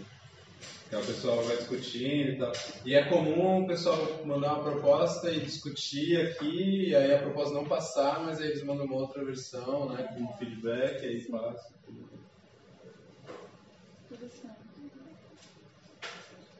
E as Pedro é brazuca também. Pedro é blockchain aficionado. Ah, eu vou, vou nessa com esse zero mesmo, cara, porque. É, cara, tipo assim, eu acho que não vai influenciar nada não, sabe? Na pior das hipóteses, a gente descobrir depois o que é isso, a gente envia para de novo, fosse. Sim. Só vai ter custado um pouquinho de, de, de gás, assim. Bom, então vamos lá, estamos torcendo. E aí vem a interação com, com o MetaMask, eu acho, não? Ou já foi? É, ela vai agora. É. Que é isso, né? Eu tenho que falar com o blockchain. E essa é a coisa escrota de, de DAO hoje. Que é isso aqui, tipo. Isso aqui dificulta tudo. Pra você fazer um aplicativo disso aqui, isso é uma merda. Você tem que pagar por isso. E aí, assim. Eu, particularmente, vejo como um dos grandes problemas de adoção dessa tecnologia é esse layer, né? Que você, não é igual até porque a gente está viciado, né? A gente vai lá, abre o Facebook, abre o que sei lá o que, você não precisa fazer nada, você, você já está lá. Aqui você tem que, toda vez que você fizer alguma coisa, quando você vai voltar, quando você vai prever alguma coisa, você tem que interagir com, com o blockchain. A experiência já está muito melhor, eu lembro que antes era uma coisa, abrir um pop-up no seu... é, a primeira versão, né? Abriu um o pop-up no navegador, você tinha que ir lá, tinha que até ver o contrato, eu acho, né? E mandar uma coisa bem alienígena. Aqui não, abre uma tela, você aperta um outro botão. Ai, melhorou muito. Melhorou muito. Aí aqui você tem os dados da, né, que nenhum ser humano consegue entender do que é a transação. Eu não entendo essa porra de gas fee ainda, não sei se você, quer falar, mas é basicamente o preço que você está pagando É, para é, é, é a mesma lógica de mercado, assim, né? É quanto você vai tá, quanto está custando para os mineradores é, botarem aquele, os dados né, dessa transação dentro do próximo bloco que está sendo minerado. Está sendo minerado, né? Então, assim, são várias pessoas enviando essas paradas, entendeu? E aí esse valor é relativo à congestão do, do blockchain, né? a quantidade de informação que está sendo minerada. E aí, dependendo de- do, do valor, dependendo de quanto você coloca o prêmio de mineração, aumenta a velocidade ou diminui a velocidade com que vão fazer a sua transação é, ser minerada. Entendeu? E aqui está esse valor que é relativamente baixo, né, 20 centavos, mas assim, quando criaram um jogo em cima do blockchain do Ethereum, é um jogo CryptoKitties, que aí todo mundo estava jogando isso e toda interação tinha que mandar alguma coisa para o blockchain, isso ficou super carregado e aí mandar um negócio desse ia me custar 10 dólares, sabe? Porque tinha muita demanda, os mineradores estavam escolhendo o que que eles queriam colocar no bloco. E aí é um, é um outro entrave, né? Não faz sentido daí esse tipo de tecnologia. Por isso que eu acho que aqui ainda tem muita coisa para se melhorar. Mas por enquanto tá, tá assim. né? Aí confirmou. Aí aqui eu tenho que esperar ir no blockchain do Ethereum. É, vê- mostra o Interscale pra galera. É, aqui no MetaMask tá, tá parado.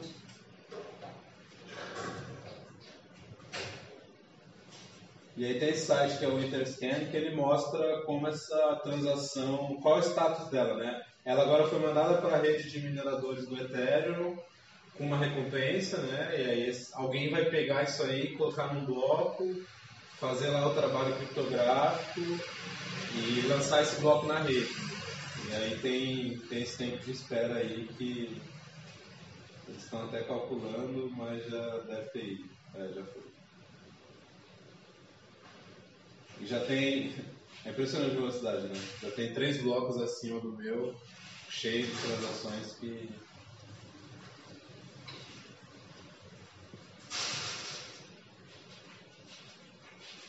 E aí foi tudo isso. Ah, tu viu que hoje tava, tava dando uns caô no Alckmin? É, que eles fizeram uns testes de manhã. É, que parece que eles fizeram um hackathon lá na Índia, aí o bagulho não funcionou, sabe? Foi mó, mó tenso. E aí a galera tava testando hoje e tal, então pode ser que dê ruim sem querer. Deixa eu ver se chegou aqui.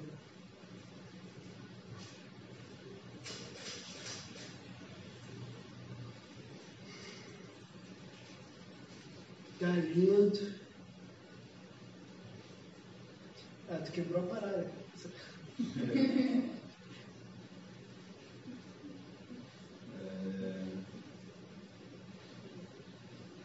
Daqui, chegou.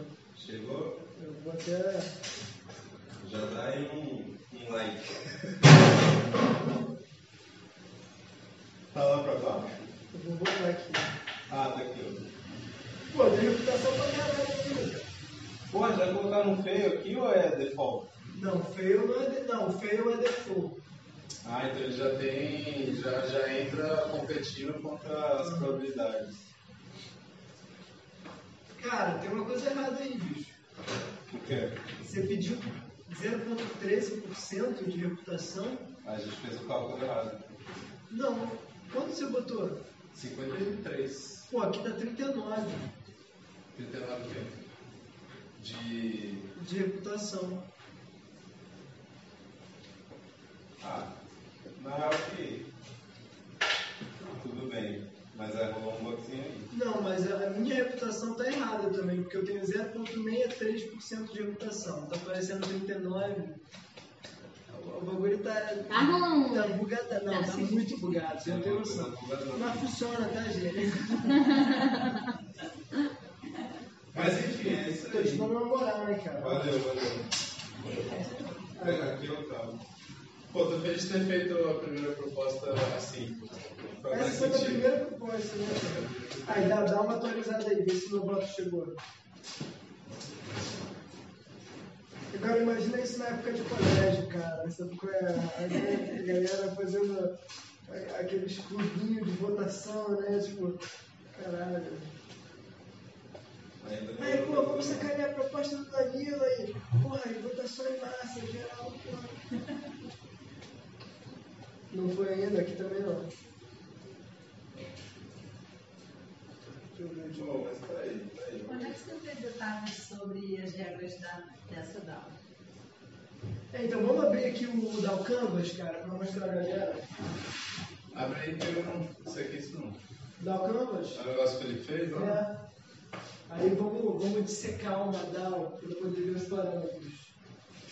Você vai abrir onde aqui? Aqui.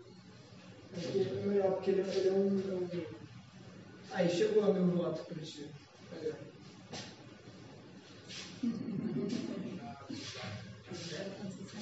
Então, é mais ou menos assim, sabe? entendeu? Acho que ficou claro para geral como funciona. Né? Agora. Ó, tira uma foto aí que eu vou falar pra galera que eu morei aqui. Ah, boa. Tira aqui, ó.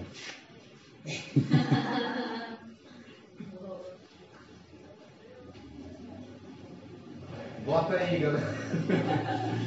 Pô, os youtubers que vão se dar bem nesse negócio, né, velho? E aí, galerinha do YouTube, tá aqui minha proposta.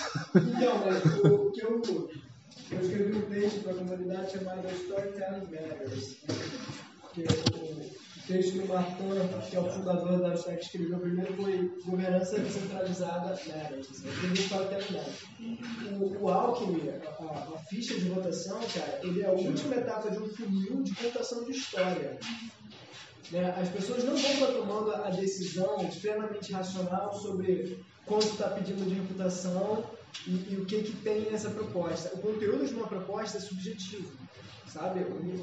É, é muito subjetivo. Então, assim, ela é mais um touch point de todo um processo de, que está relacionando o que está acontecendo naquele momento, quem é a pessoa que enviou a proposta, o que está acontecendo na DAO de forma geral, assim, então, todo, todo agente tem um incentivo a contar uma história de forma que, tipo, a proposta no feed é só mais um elemento dessa história que está sendo contada. Então, a, o ambiente natural de uma DAO é uma competição é, de narrativas que estão tentando é, atingir uma soberania. É? Todo mundo está disputando a realidade da DAO. Então é uma, é uma, é uma, é uma guerra intersubjetiva. Assim, então é tudo sobre contação de história. Tudo que você faz já está contando uma história. Porque, querendo ou não, as pessoas estão interpretando esses elementos. Só que hoje intermediado por uns meios bem não favoráveis ao storytelling, né? São basicamente ferramentas de, de texto, né? As... Telegram, é, o Discord e tal. É. Então eu cheguei aqui.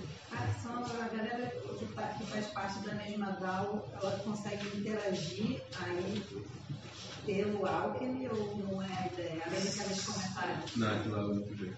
Aí, quer dizer, aí, geralmente o pessoal forma um grupo no Telegram, então. Tem um oficial Telegram, Discord, vários subgrupos. É assim, hoje, uma DAO só através do Alckmin, bicho, você não tem. Não é uma interface para é, comunicação assíncrona com a velocidade que a gente está acostumado. A velocidade de como. Ah, deixei meu MetaMask aqui aberto, praticamente. Aí sempre lá no nível muito nível é, A gente é acostumado com uma comunicação assíncrona na velocidade de mensagem instantânea. Né? Isso não está dentro do álcool hoje. Então, quando uma DAO, a gente não teve nenhuma DAO com crescimento explosivo, assim, com, com alto nível de, de, de, de, trabalho como a Gênesis, por exemplo. A Gênesis tem 200 pessoas, mas tem um grupo de Telegram muito ativo. Tem um call que acontece toda semana. Tem um fórum ativo pra caramba. Então, a, a, a comunidade se comunica de maneira síncrona e síncrona através dessas duas formas. Né? Mensagem instantânea, amparada por um grupo de Telegram, que comporta 200 pessoas, comporta um feed organizado com 200 pessoas e uma, um call semanal que pô, dá umas 20 pessoas por call. Assim. Então, para uma comunidade pequena, você consegue criar uma, uma narrativa de organização que cabe esse número de pessoas. Né? Agora, quando a gente tiver uma DAO aí com 50 mil pessoas, o grupo de Telegram não vai mais funcionar, porque ele não comporta esse número de pessoas. Né? É, um sistema de fórum vai funcionar melhor, porque ele permite uma curadoria desse tipo um sistema de propostas talvez seja a parada que vai ter mais, a, a, forma de curadoria mais resiliente, por causa do protocolo do consenso holográfico. Né? Mas aí o que eu estou adiantando é que eu acho que a, a DAO vai ter uma tendência a criar uma, uma forma de comunicação ou de puramente de sinalização que é protegida pelo protocolo também. Entendeu? Então, imaginar um Telegram onde cada mensagem, na verdade, está sendo votada e selecionada para aparecer no feed. Né? É, esse é um feed, para mim, que eu acho que não tem como não aparecer. Porque é, é necessário você ter, se você quer escalar realmente a colaboração, não é só proposta, entendeu? É sinalização, é troca de informação que não necessariamente está levando a, a, a passar uma proposta, não. Mas as pessoas saberem o que as outras estão pensando. Então, vai precisar de, um, de uma estrutura de feed, seja de mensagem instantânea, seja de fórum, que também seja protegido por esse protocolo. vai surgir. É, outra coisa também é um pouco disso aqui, que é. Isso aqui foi até um, uma coisa que saiu aí da Genesis da essa semana, foi um trabalho que foi feito pelo Pedro também, esse amigo nosso, que fala da fractalização das DAOs, né? O que, que é isso? É basicamente assim, uma DAO que está dentro de outra DAO, que pode estar dentro de outra DAO, que tem outras DAOs, assim. E isso, isso permite que, por exemplo, um grupo de 100 pessoas, 200 pessoas que conseguem se coordenar ao redor de um Telegram ou de um, ou de um Slack, eles participem da, né, da, da, da, dinâmica de um grupo maior que tem outros grupos de 200, 100 pessoas que consigam fazer essa coordenação. Né? E aí você consegue escalar isso, só que também até, uma certa, até um certo teto. Né? Depois realmente você precisa rever essas, essas ferramentas de comunicação mesmo. Uhum. Vai dar uma olhada alcance aqui rapidão. Maravilha.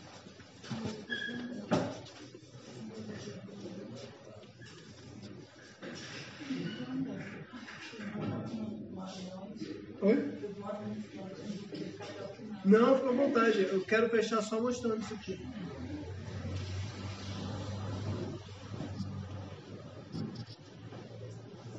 Vai esperar na. Se puder tirar uma foto também, só porque depois é bom para botar no, no Digest. Uhum.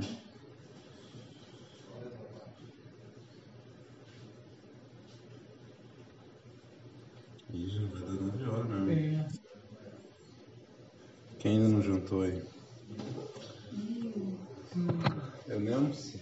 Caraca, a última vez só foi um pãozinho árabe. Uhum.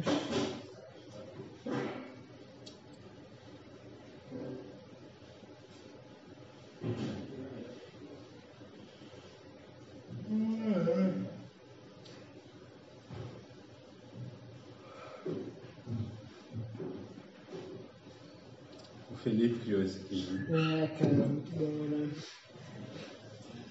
É bom que ele vai, vai, vai servir bem pra gente poder fechar, porque ele é bem. Ele é bem sintético.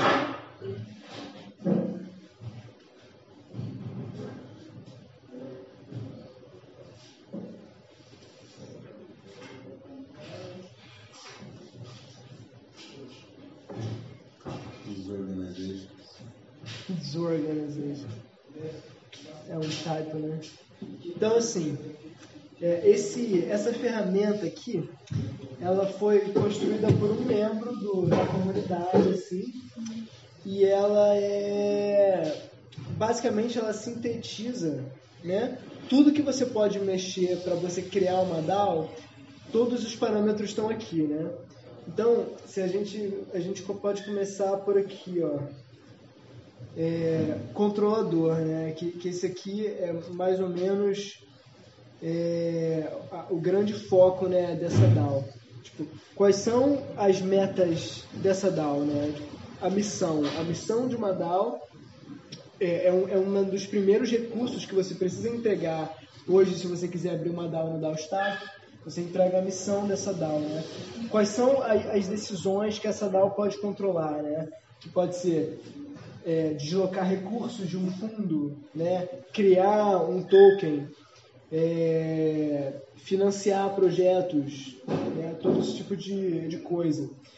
É, qual é o problema que você está tentando resolver quando você está jogando uma DAO para o mundo? Né? Pô, eu estou querendo criar aí uma lista curada, onde eu pego, sei lá, é, eu quero fazer playlists de música, por exemplo, e aí, em vez da gente ter um Spotify lá que tem, tem o algoritmo dele para poder definir as, as músicas e tal, eu ponho, sei lá, quem quiser participar para poder fazer uma lista curada de músicas de um tema específico. né? A gente pode fazer listas curadas com isso também. Então, a gente pode pegar um projeto de moda, por exemplo, a gente quer fazer aí um projeto tal e a gente chama, faz uma chamada, 2 mil pessoas, a gente tem os fundos ali, tem os tomadores de decisão, que são aquelas pessoas que receberam reputação antes, que vão estar avaliando as propostas que vão estar sendo enviadas. Né? E é aqueles colaboradores, na medida que eles vão usando aqueles fundos de forma alinhada aos valores daquele projeto, eles vão ganhando mais poder de decisão ali para poder participar da governança junto também. Né? Se a gente quer criar aí um, um, movimento, a gente quer unir, sei lá, diversos movimentos culturais no Brasil, ou de um, de um foco específico, não sei, ativismo, é, a gente pode criar aí um, um grande financiamento coletivo e ter, ah, por exemplo, um uso de caso para o Brasil seria muito interessante, seria uma DAO para a ciência brasileira, né? A gente faz um grande financiamento coletivo, pega é, recursos externos também, e aí a gente chama os principais é, representantes da ciência no Brasil para serem detentores de reputação na DAO, onde as pessoas vão poder estar enviando projetos de pesquisa e sendo financiados com muito mais agilidade e com fundos devido à situação de desmonte que a gente enfrenta hoje. Então a gente tem muitos tipos de usabilidade para DAOs que tipo, excedem só projetos organizacionais é, mercadológicos. Assim. É... E aí você pode definir né, o nome da sua DAO e outras DAOs onde a sua DAO tem reputação. Então, da mesma forma que eu tenho um endereço e eu tenho reputação dentro de uma DAO, a minha DAO é um endereço pode ter reputação dentro de outras DAOs. Né? Então, elas vão trabalhando é, uma dentro da outra. Né? E aqui ah, vamos vir para cá, então, por exemplo, né? É, elementos de governança, né? Tipo, quais são os indicadores de sucesso para entender se essa DAO está resolvendo os problemas que ela se propõe? É, a quantidade de, de, de, agentes né, que estão engajados nisso, ou como é que está o crescimento de, desses agentes por semana, por mês a quantidade de, propostas que estão sendo submetidas e que estão sendo aprovadas. A gente pode pensar na quantidade de reputação que está sendo colocada né, em, cada, em cada proposta que está sendo votada, que está definindo não só pessoas tirando propostas, mas o ritmo dos tomadores de, de, de decisão em realmente governança dentro dessa organização. Né? É, quanto de reputação essa DAO pode ter no total, ela pode mintar, é, esses parâmetros, tudo isso pode ser definido né, quando a gente está criando uma DAO do zero. Né, para a gente poder aprovar propostas, quanto tempo uma proposta pode receber votos, é, quanto a gente precisa é, é limites quanto a gente pode apostar o token gen para poder ranquear essas propostas. Então, todos esses parâmetros a gente pode definir, né? as coisas duras da de uma DAO. Aqui a gente tem o estratégico, aqui nos elementos de governança a gente tem os parâmetros duros. Esses são modificáveis ou tudo, no contrato inicial? Tudo, tudo é perfeitamente modificável. Não só no contrato inicial, mas ao longo da existência da DAO também. Mas por exemplo, mas como aí, a gente está mudando a Constituição, a gente vai querer que essa Constituição, né, a, base mais rígida do, do, código, do protocolo dessa DAO, só possa ser mudado dentro de condições muito especiais. Né? Então você vai querer que os parâmetros de uma DAO só possam ser modificados é, num, num clima muito diferente de uma proposta comum. Entende? Não pode ser tão simples quanto aprovar uma proposta. Tem, tem que ter uma condição mais especial para isso. Tá. Ou não, vai depender, né? Mas eu imagino que. É, para não ficar mudando toda hora, né? Que não dê certo. É, inclusive pode não deixar mudar também, né? E só poder mudar o parâmetro se alguém quiser fazer um fork, ou seja, fazer uma outra DAO completamente diferente. Aí aqui é, aqui a gente tem essa parte aqui, né, tipo, da, das funções de uma DAO, né? Então, assim, quais são as propostas que a gente vai querer receber nessa DAO, né?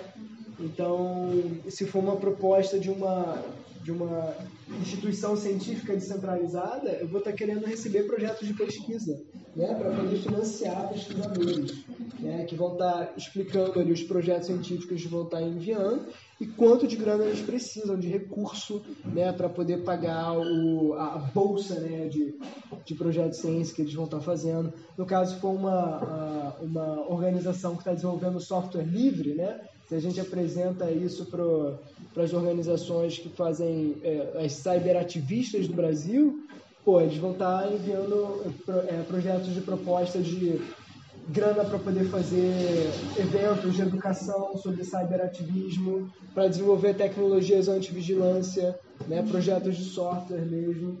Então, cada tipo de DAO você tem propostas né, que você vai esperar receber. Né?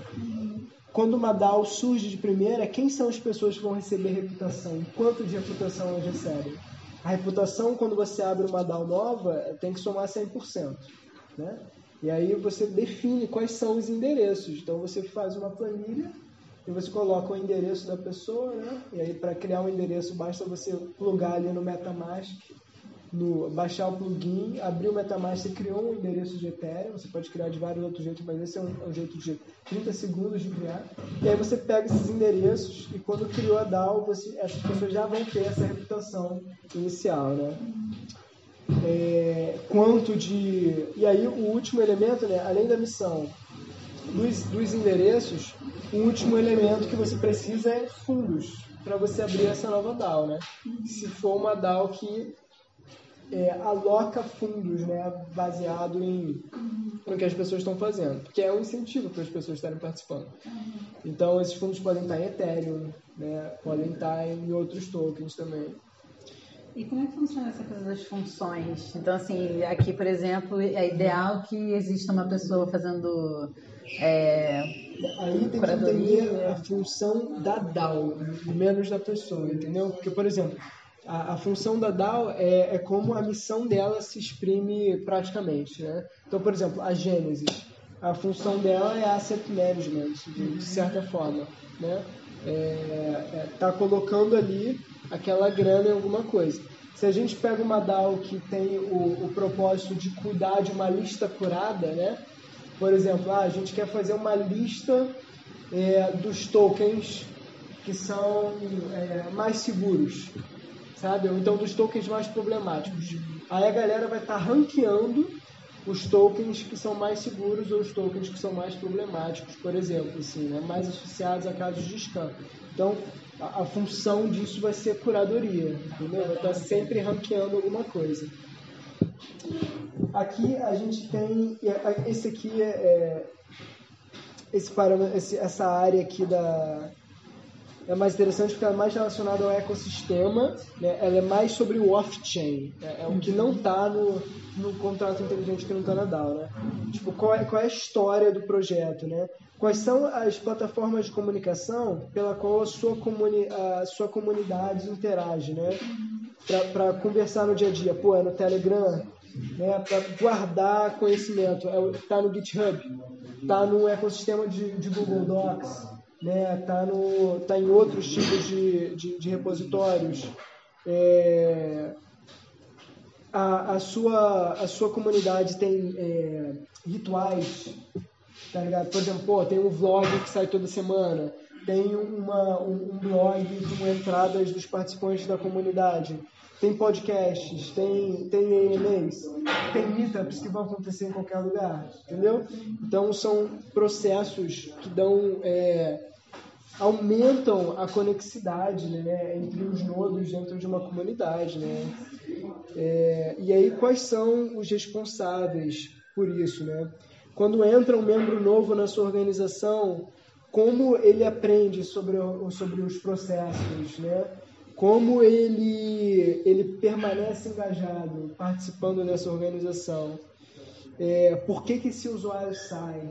Então, aqui a gente mapeia é, como essa comunidade está interagindo né, no off-chain, né, fora da DAO. E aqui, do ponto de vista do usuário, né, a gente pensar, cara, quem é essa pessoa que participa da minha DAO? Entende? Qual, qual é a persona dela? Qual é o objetivo dela dentro dessa organização descentralizada do ponto de vista de usuário?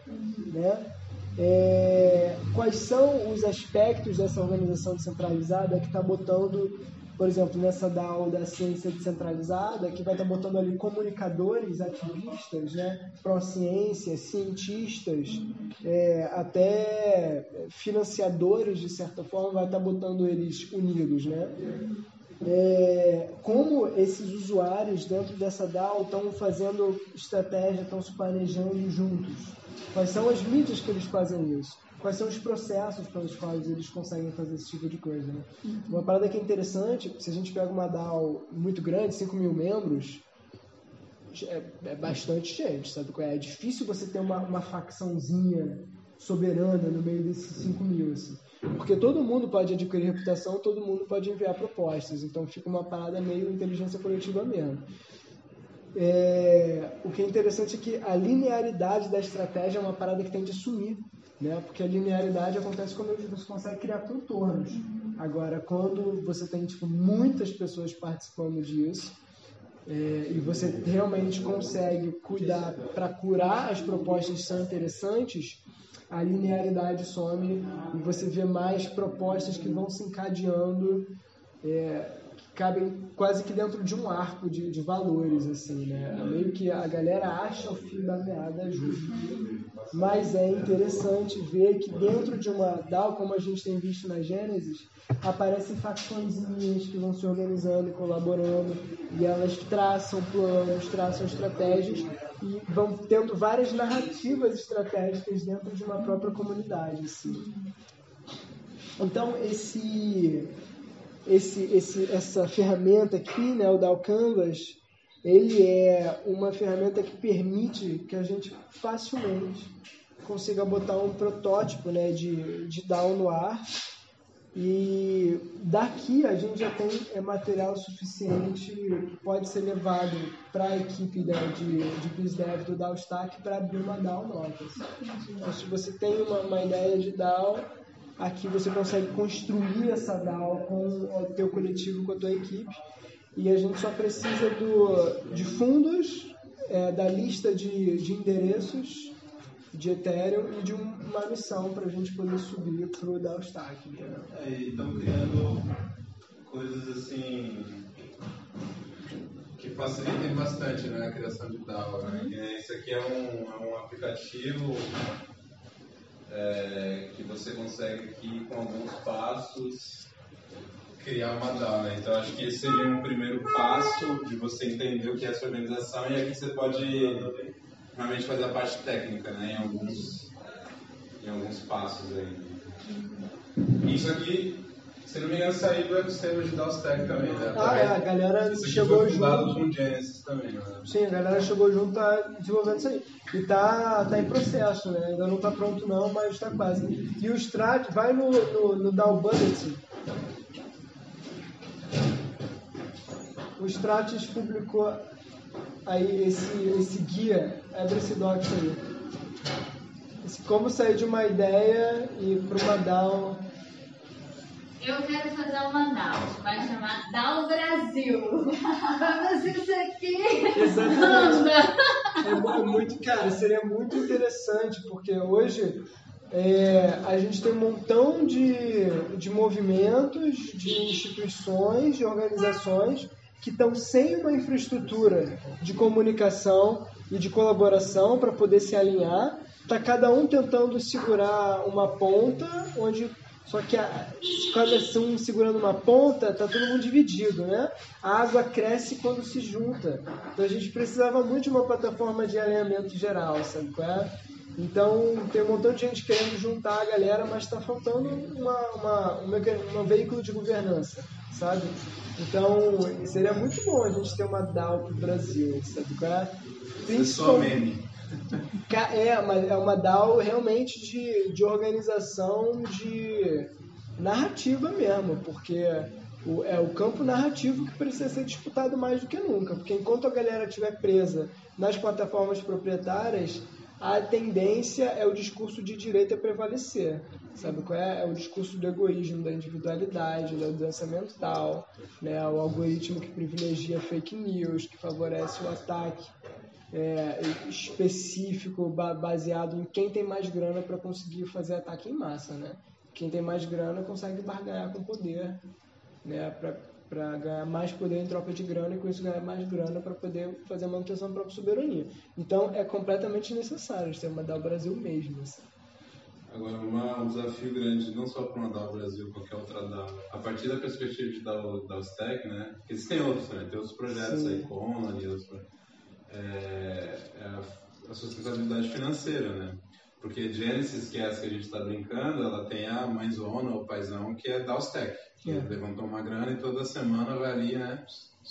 Agora, quando você está falando de criação de uma DAO, até mesmo cura DAO e tal, assim, você tem que pensar, eu não sei se está contemplado aí, mas tem que Sim. pensar, né, como que recursos vão entrar dentro dessa DAO Recurring funds. é, para que, enfim, ela se mantenha, né? Porque essa, ela tem um custo constante que é o do uso do blockchain e tal. É mínimo, mas ele existe. E é, para além disso, se você for pensar em como incentivar as pessoas a participarem, aí- Cara, a gente pode fazer assim, Amazon DAO, sabe qual é? E aí a gente fala assim, porra, tem a gringaiada, quer salvar a Amazônia? Dá dinheiro pra gente, cara. A gente sobe na Amazon DAO e aí essa é uma boa. Exato, e aí a gente define como a gente usa essa grana para os projetos, onde a gente, sei lá, sobe grana para poder comprar um latifúndio e a gente refloresta ele com agrofloresta. tudo com reputação. Exato. Apoia o projeto dos chás também na Amazônia. Ao invés de ser LSD na caixa d'água, é, é, a- é a ayahuasca no café da manhã, tá ligado? A ayahuasca dentro da, da caixinha de, de, de mate. A galera vai tomar mate e vai estar tomando um copão de aí Pronto. Vou falar em Amazônia e blockchain, tem um, tem um, um projeto que eu te mostrar, mas só pra... Irado. Mas então, gente, é, vocês têm perguntas, vocês têm comentários, assim, porque Hoje, para implementar, então, você tem que interagir com o BizDev da, do DAOstack, é isso? Assim, existe alguma forma, de fato, qualquer pessoa pode chegar e implementar uma DAO, criando outras regras? hum, não. Hoje a pessoa pode definir as regras que quiser, mas tem que passar pelo BizDev da Ustac. É, daqui a Isso aqui não é seis meses. Isso, isso aí seria um outro caminho para é, fazer isso, daqui né? a seis meses. Vai estar pronto isso aí. Da- quer Mas aí daí você já sairia uma DAO já pronta, é isso? Sai. E cria um token novo, né? Que é o que é mais interessante. Então. É isso. Hoje precisa. Precisa passar pro Dowstack. Ai, Essa coisa da narrativa é muito doida, né? É. É muito doido. E assim, eu. Em papo com amigo mesmo, é, ainda com amigos próximos e tal, mas que acham muito teoria da conspiração minha de que esse projeto de Bolsonaro, de Trump, é um alinhamento mundial da direita, é, mundial, sabe? Todo mundo, não, teoria da conspiração. Você acha que a direita mundial ia levantar um Bolsonaro no Brasil? Não, é porque a gente não tá educado mesmo, não sei o que, galera, vamos sair dessa narrativa. Tem, a- tem galeras trabalhando aí com muitos algoritmos e dinheiros por trás desses algoritmos. Macri, né? graças a Deus agora os argentinos e os irmãos enxotando o poder global. O Gaudi, Gaudi, Gaudi na Venezuela, né? Que é o, é, é o Bolsonaro de lá. É, a direita, o Estado profundo americano faz isso para poder manter a, a guerra, o páreo com a China, né, cara, com a Rússia. Então é tipo war, é jogo, é jogo de war. Então eles estão voltando aí, fortalecendo a América para ganhar aqueles quatro exércitos, né, cada rodada, lindos de bônus. Caralho, é, é, é engraçado. É, quer dizer, a gente ri pra não chorar, né, cara? Porque é mó, é mó triste esse bagulho. Um bagulho muito desproporcional, assim. Pô, esse negócio aqui tá em. Cara, tá muito beta esse bagulho aí. Tá em beta, mas ele, ele é bastante flexível. É. É, no sentido que você consegue mexer. Ah, é. o- a- a todas as caixinhas que estão aí estão aí nesse, nesse DAO Creator, né? Você pode implementar em todas as paradas. Então, assim, acho que você consegue fazer bastante coisa sem precisar passar pelo. Pela galera aí do Daspect. É, não, é que mas não, não, não, não, não termina hoje, né? Ah, Você não sobe a DAO, não está funcionando ainda. Mas o ideal é que realmente não tenha que passar nunca. pelo A Aragon já Downstack. tá nesse nível, né? A Aragon você já consegue criar DAO lá e você não precisa falar com ninguém. Eu acho que isso aqui é, o, é meio que Downstack catching up. Assim. É. Tá legal isso aqui. Inclusive, a tendência também é nascer uma DAO, que é uma lista curada de DAOs. Sabe por quê? Porque a galera que tem o Gen, ele, na medida que mais pessoas vão usando o Gen, o Gen vai ficando mais valorizado. Isso vai fazer mais pessoas usarem o Gen ainda. Quanto mais pessoas usando o Gen, maior é o poder de curadoria de cada DAO. Quanto maior o poder de curadoria de cada DAO, você tem mais DAOs abrindo, porque mostra que a, a ferramenta é realmente efetiva para fazer governança descentralizada. O, isso cria uma, uma nuvem de apostadores de GEM que vão estar indo em todas as DAOs diferentes, sabe qual é?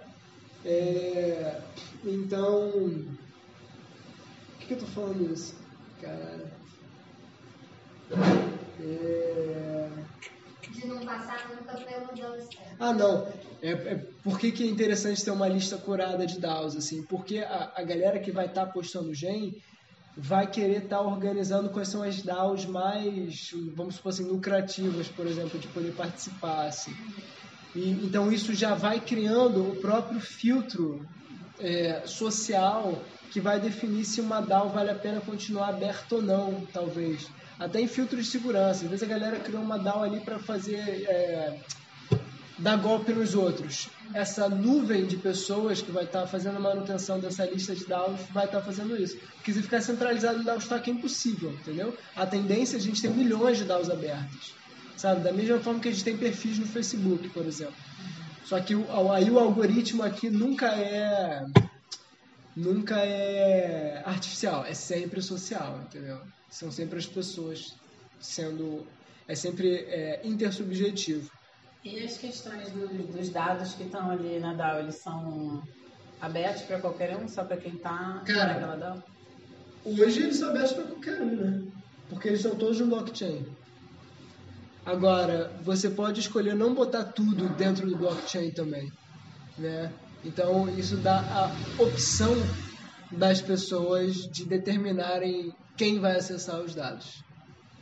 Né? Mas hoje acho que está tudo no blockchain. Ah, só pra deixar registrado aí também, esse criador de dados aí também é avançado mesmo. Aqui você já consegue exportar o JSON e aí você consegue adicionar manualmente pelo código, sem ter que passar por ninguém do. Aí você tem que ver esse vídeo aí, mas. É, tem que ser um desenvolvedor. É, tem, tem que falar, falar um pouco de Solid. Solid. Não, acho que tem que saber JavaScript, cara. Java? É, porque o, o ArcGIS Ah, é, é a livraria que faz com que a galera só precise saber é, JavaScript, não precise programar em Solidity, que é a linguagem que a galera usa para poder codar no blockchain, assim. Então, gente, então é isso, né? 9h20 aí, galera com... morrendo de fome, morrendo de sono. E né? frio, né? Frio, tá tipo ca- 14 graus aqui. Caraca, que absurdo. Que absurdo. Vamos tirar uma foto, geral. Vamos tirar uma foto.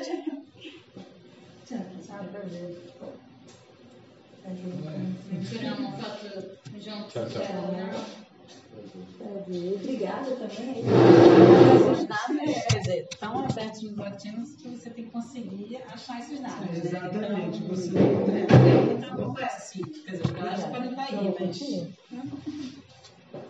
Eles- a ideia é que eles sejam sempre abertos e acessíveis, né? No caso aqui, as informações, por exemplo, quando você entra ali numa DAO, você consegue ver todo o histórico, né? Mas a ideia é que isso continue assim, aberto. Então, é, tem muito mais dados que não não estão é, cruamente disponíveis. Né? Por exemplo, é, hoje eu imagino que dê para você saber quanto tempo cada pessoa passa olhando o feed.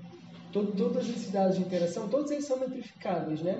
E assim, quanto mais eles forem abertos, mais poder de, de desenvolvimento a comunidade tem sobre a parada, entendeu? Então, para mim, é, é sempre interessante que eles sejam compartilhados, né? Com mais pessoas possível, porque eles dão poder, né? Dentro de uma comunidade, ali todo mundo é prosumidor. A galera é, desenvolve e se beneficia do produto ao mesmo tempo. Então, quanto mais eles são acessíveis, melhor ainda. É, então, como não só a, como você compartilha os dados crus, porque nisso é um, é um, é um looping, né? Porque, por exemplo, a forma como o dado é disponibilizado já é uma forma em si. Então a comunidade tem que ter o poder de estar sempre mudando a forma como eles são disponibilizados, de forma que eles ficam cada vez mais universais e acessíveis. Então é uma área por si só a, a, a disponibilidade de dados, né? Os dados abertos dentro de uma DAO, para mim é uma área por si só que vai existir em toda DAO. Porque é como você está fazendo um papel de comunicação para aquela sua própria comunidade. Porque quanto mais a comunidade tem acesso, mais ela se beneficia. Porque mas aí para quem está naquela comunidade, né? Mas aí quem não está. Depende, é, depende essa... da comunidade. Se a comunidade quiser que todo mundo possa acessar. Vamos. Ela pode definir, eu quero fechar os dados só para quem é da comunidade. Sim. Sim. Aqui eu acho que tem mais luz. É, Aí, tu tirou pra mim? Foi Foi Dá uma moral. Dá uma moral, né? Vamos lá. Cara, salão, essa porra. Tá certo, não sei se não pode também. Ih, tá todo mundo inscrito. E é. Tá, é, aí tá branquinho. Você pode ser mais você não tá no escuro. Ah. Aí. Chega Tá escrito,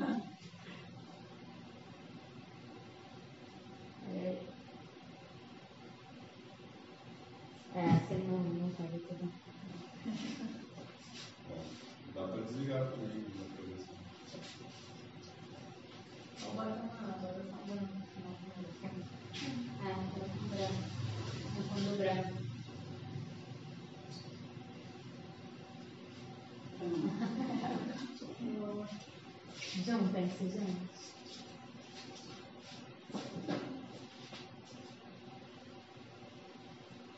Não?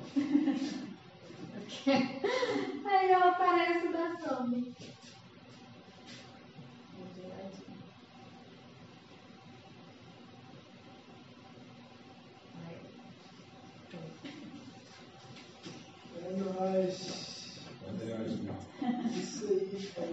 Passo, Eric. Esse, esse canal está online? Tá. Tá. Não, todo- todos os recursos da Gênesis são hiper acessíveis, cara. A Gênesis é uma DAO é, para ser completamente aberta, entendeu? Então, se qualquer um quiser entrar, começar a fazer proposta, ganhar grana e viver de Gênesis, pode, entende? Eu, como sou parte da equipe, eu não posso pedir dinheiro nas propostas. É, mas a Gênesis, ela é um... Já tem gente que basicamente vive né, da, da Gênesis, né? É. Pô, esse, esse moleque, esse Eric... Jura? É, só mandando proposta e ganhando grana. E tu Mas viu? fazendo o quê? Mas como que ganha grana, assim? Porra, é resolve um problema é, da, da comunidade. Né? Por exemplo, esse Eric Arsenal aí, ele começou escrevendo textos no Medium sobre a experiência dele. Né? Aí por que isso é interessante para Gênesis? Porque está comunicando, dá um destaque para audiências, né? para públicos que vão estar vendo assim é, sobre uma perspectiva não técnica. Né? Então ele estava abrindo uma nova avenida de público, né? comunicando as paradas. E começou assim. Depois começou a pedir grana para poder ficar varrendo o, feed do Telegram e dos coisas, procurando ideias de proposta e botando dentro de um Trello, entendeu? Fazendo papel de faxina da parada. Então tem muitas coisas que você pode oferecer é, dentro de quatro grandes áreas, né? Que é um comunicação da, da, sobre Gênesis dar o destaque DAOs para o mundo. Gênesis está interessado nisso. A segunda área é governança, então como você cuida do ecossistema da Gênesis, da comunidade, de forma que você permite que a comunidade consiga ficar melhor em trazer novos membros, em comunicar informação e ajudar na curadoria e organização de recursos da comunidade.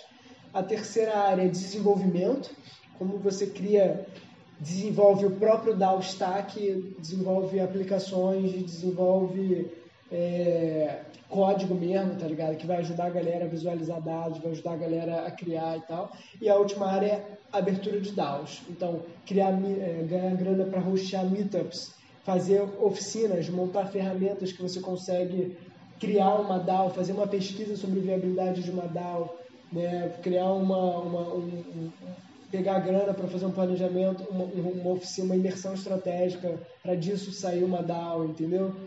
Pegar fundos para poder abrir uma DAO nova. Então, se cai dentro dessas quatro áreas, tem grana, entendeu? A ideia da última oficina aqui é construir uma proposta de ativação de DAO Stack no Brasil, né? E, e aí vai ser uma proposta com grana para quem quiser pegar a parada e e, e, e, abrir essa, essa avenida, tá ligado? De dar mais aqui no Brasil. Assim. É a ideia do último encontro.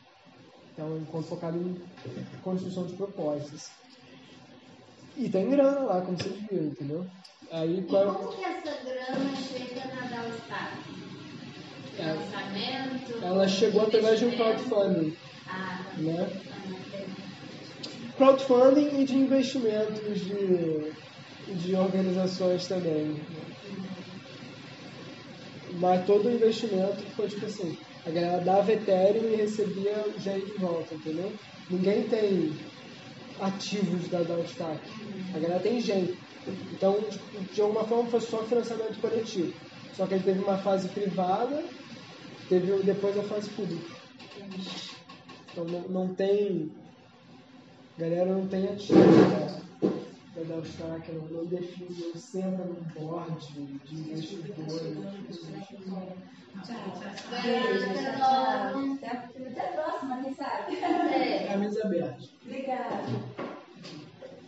Saca?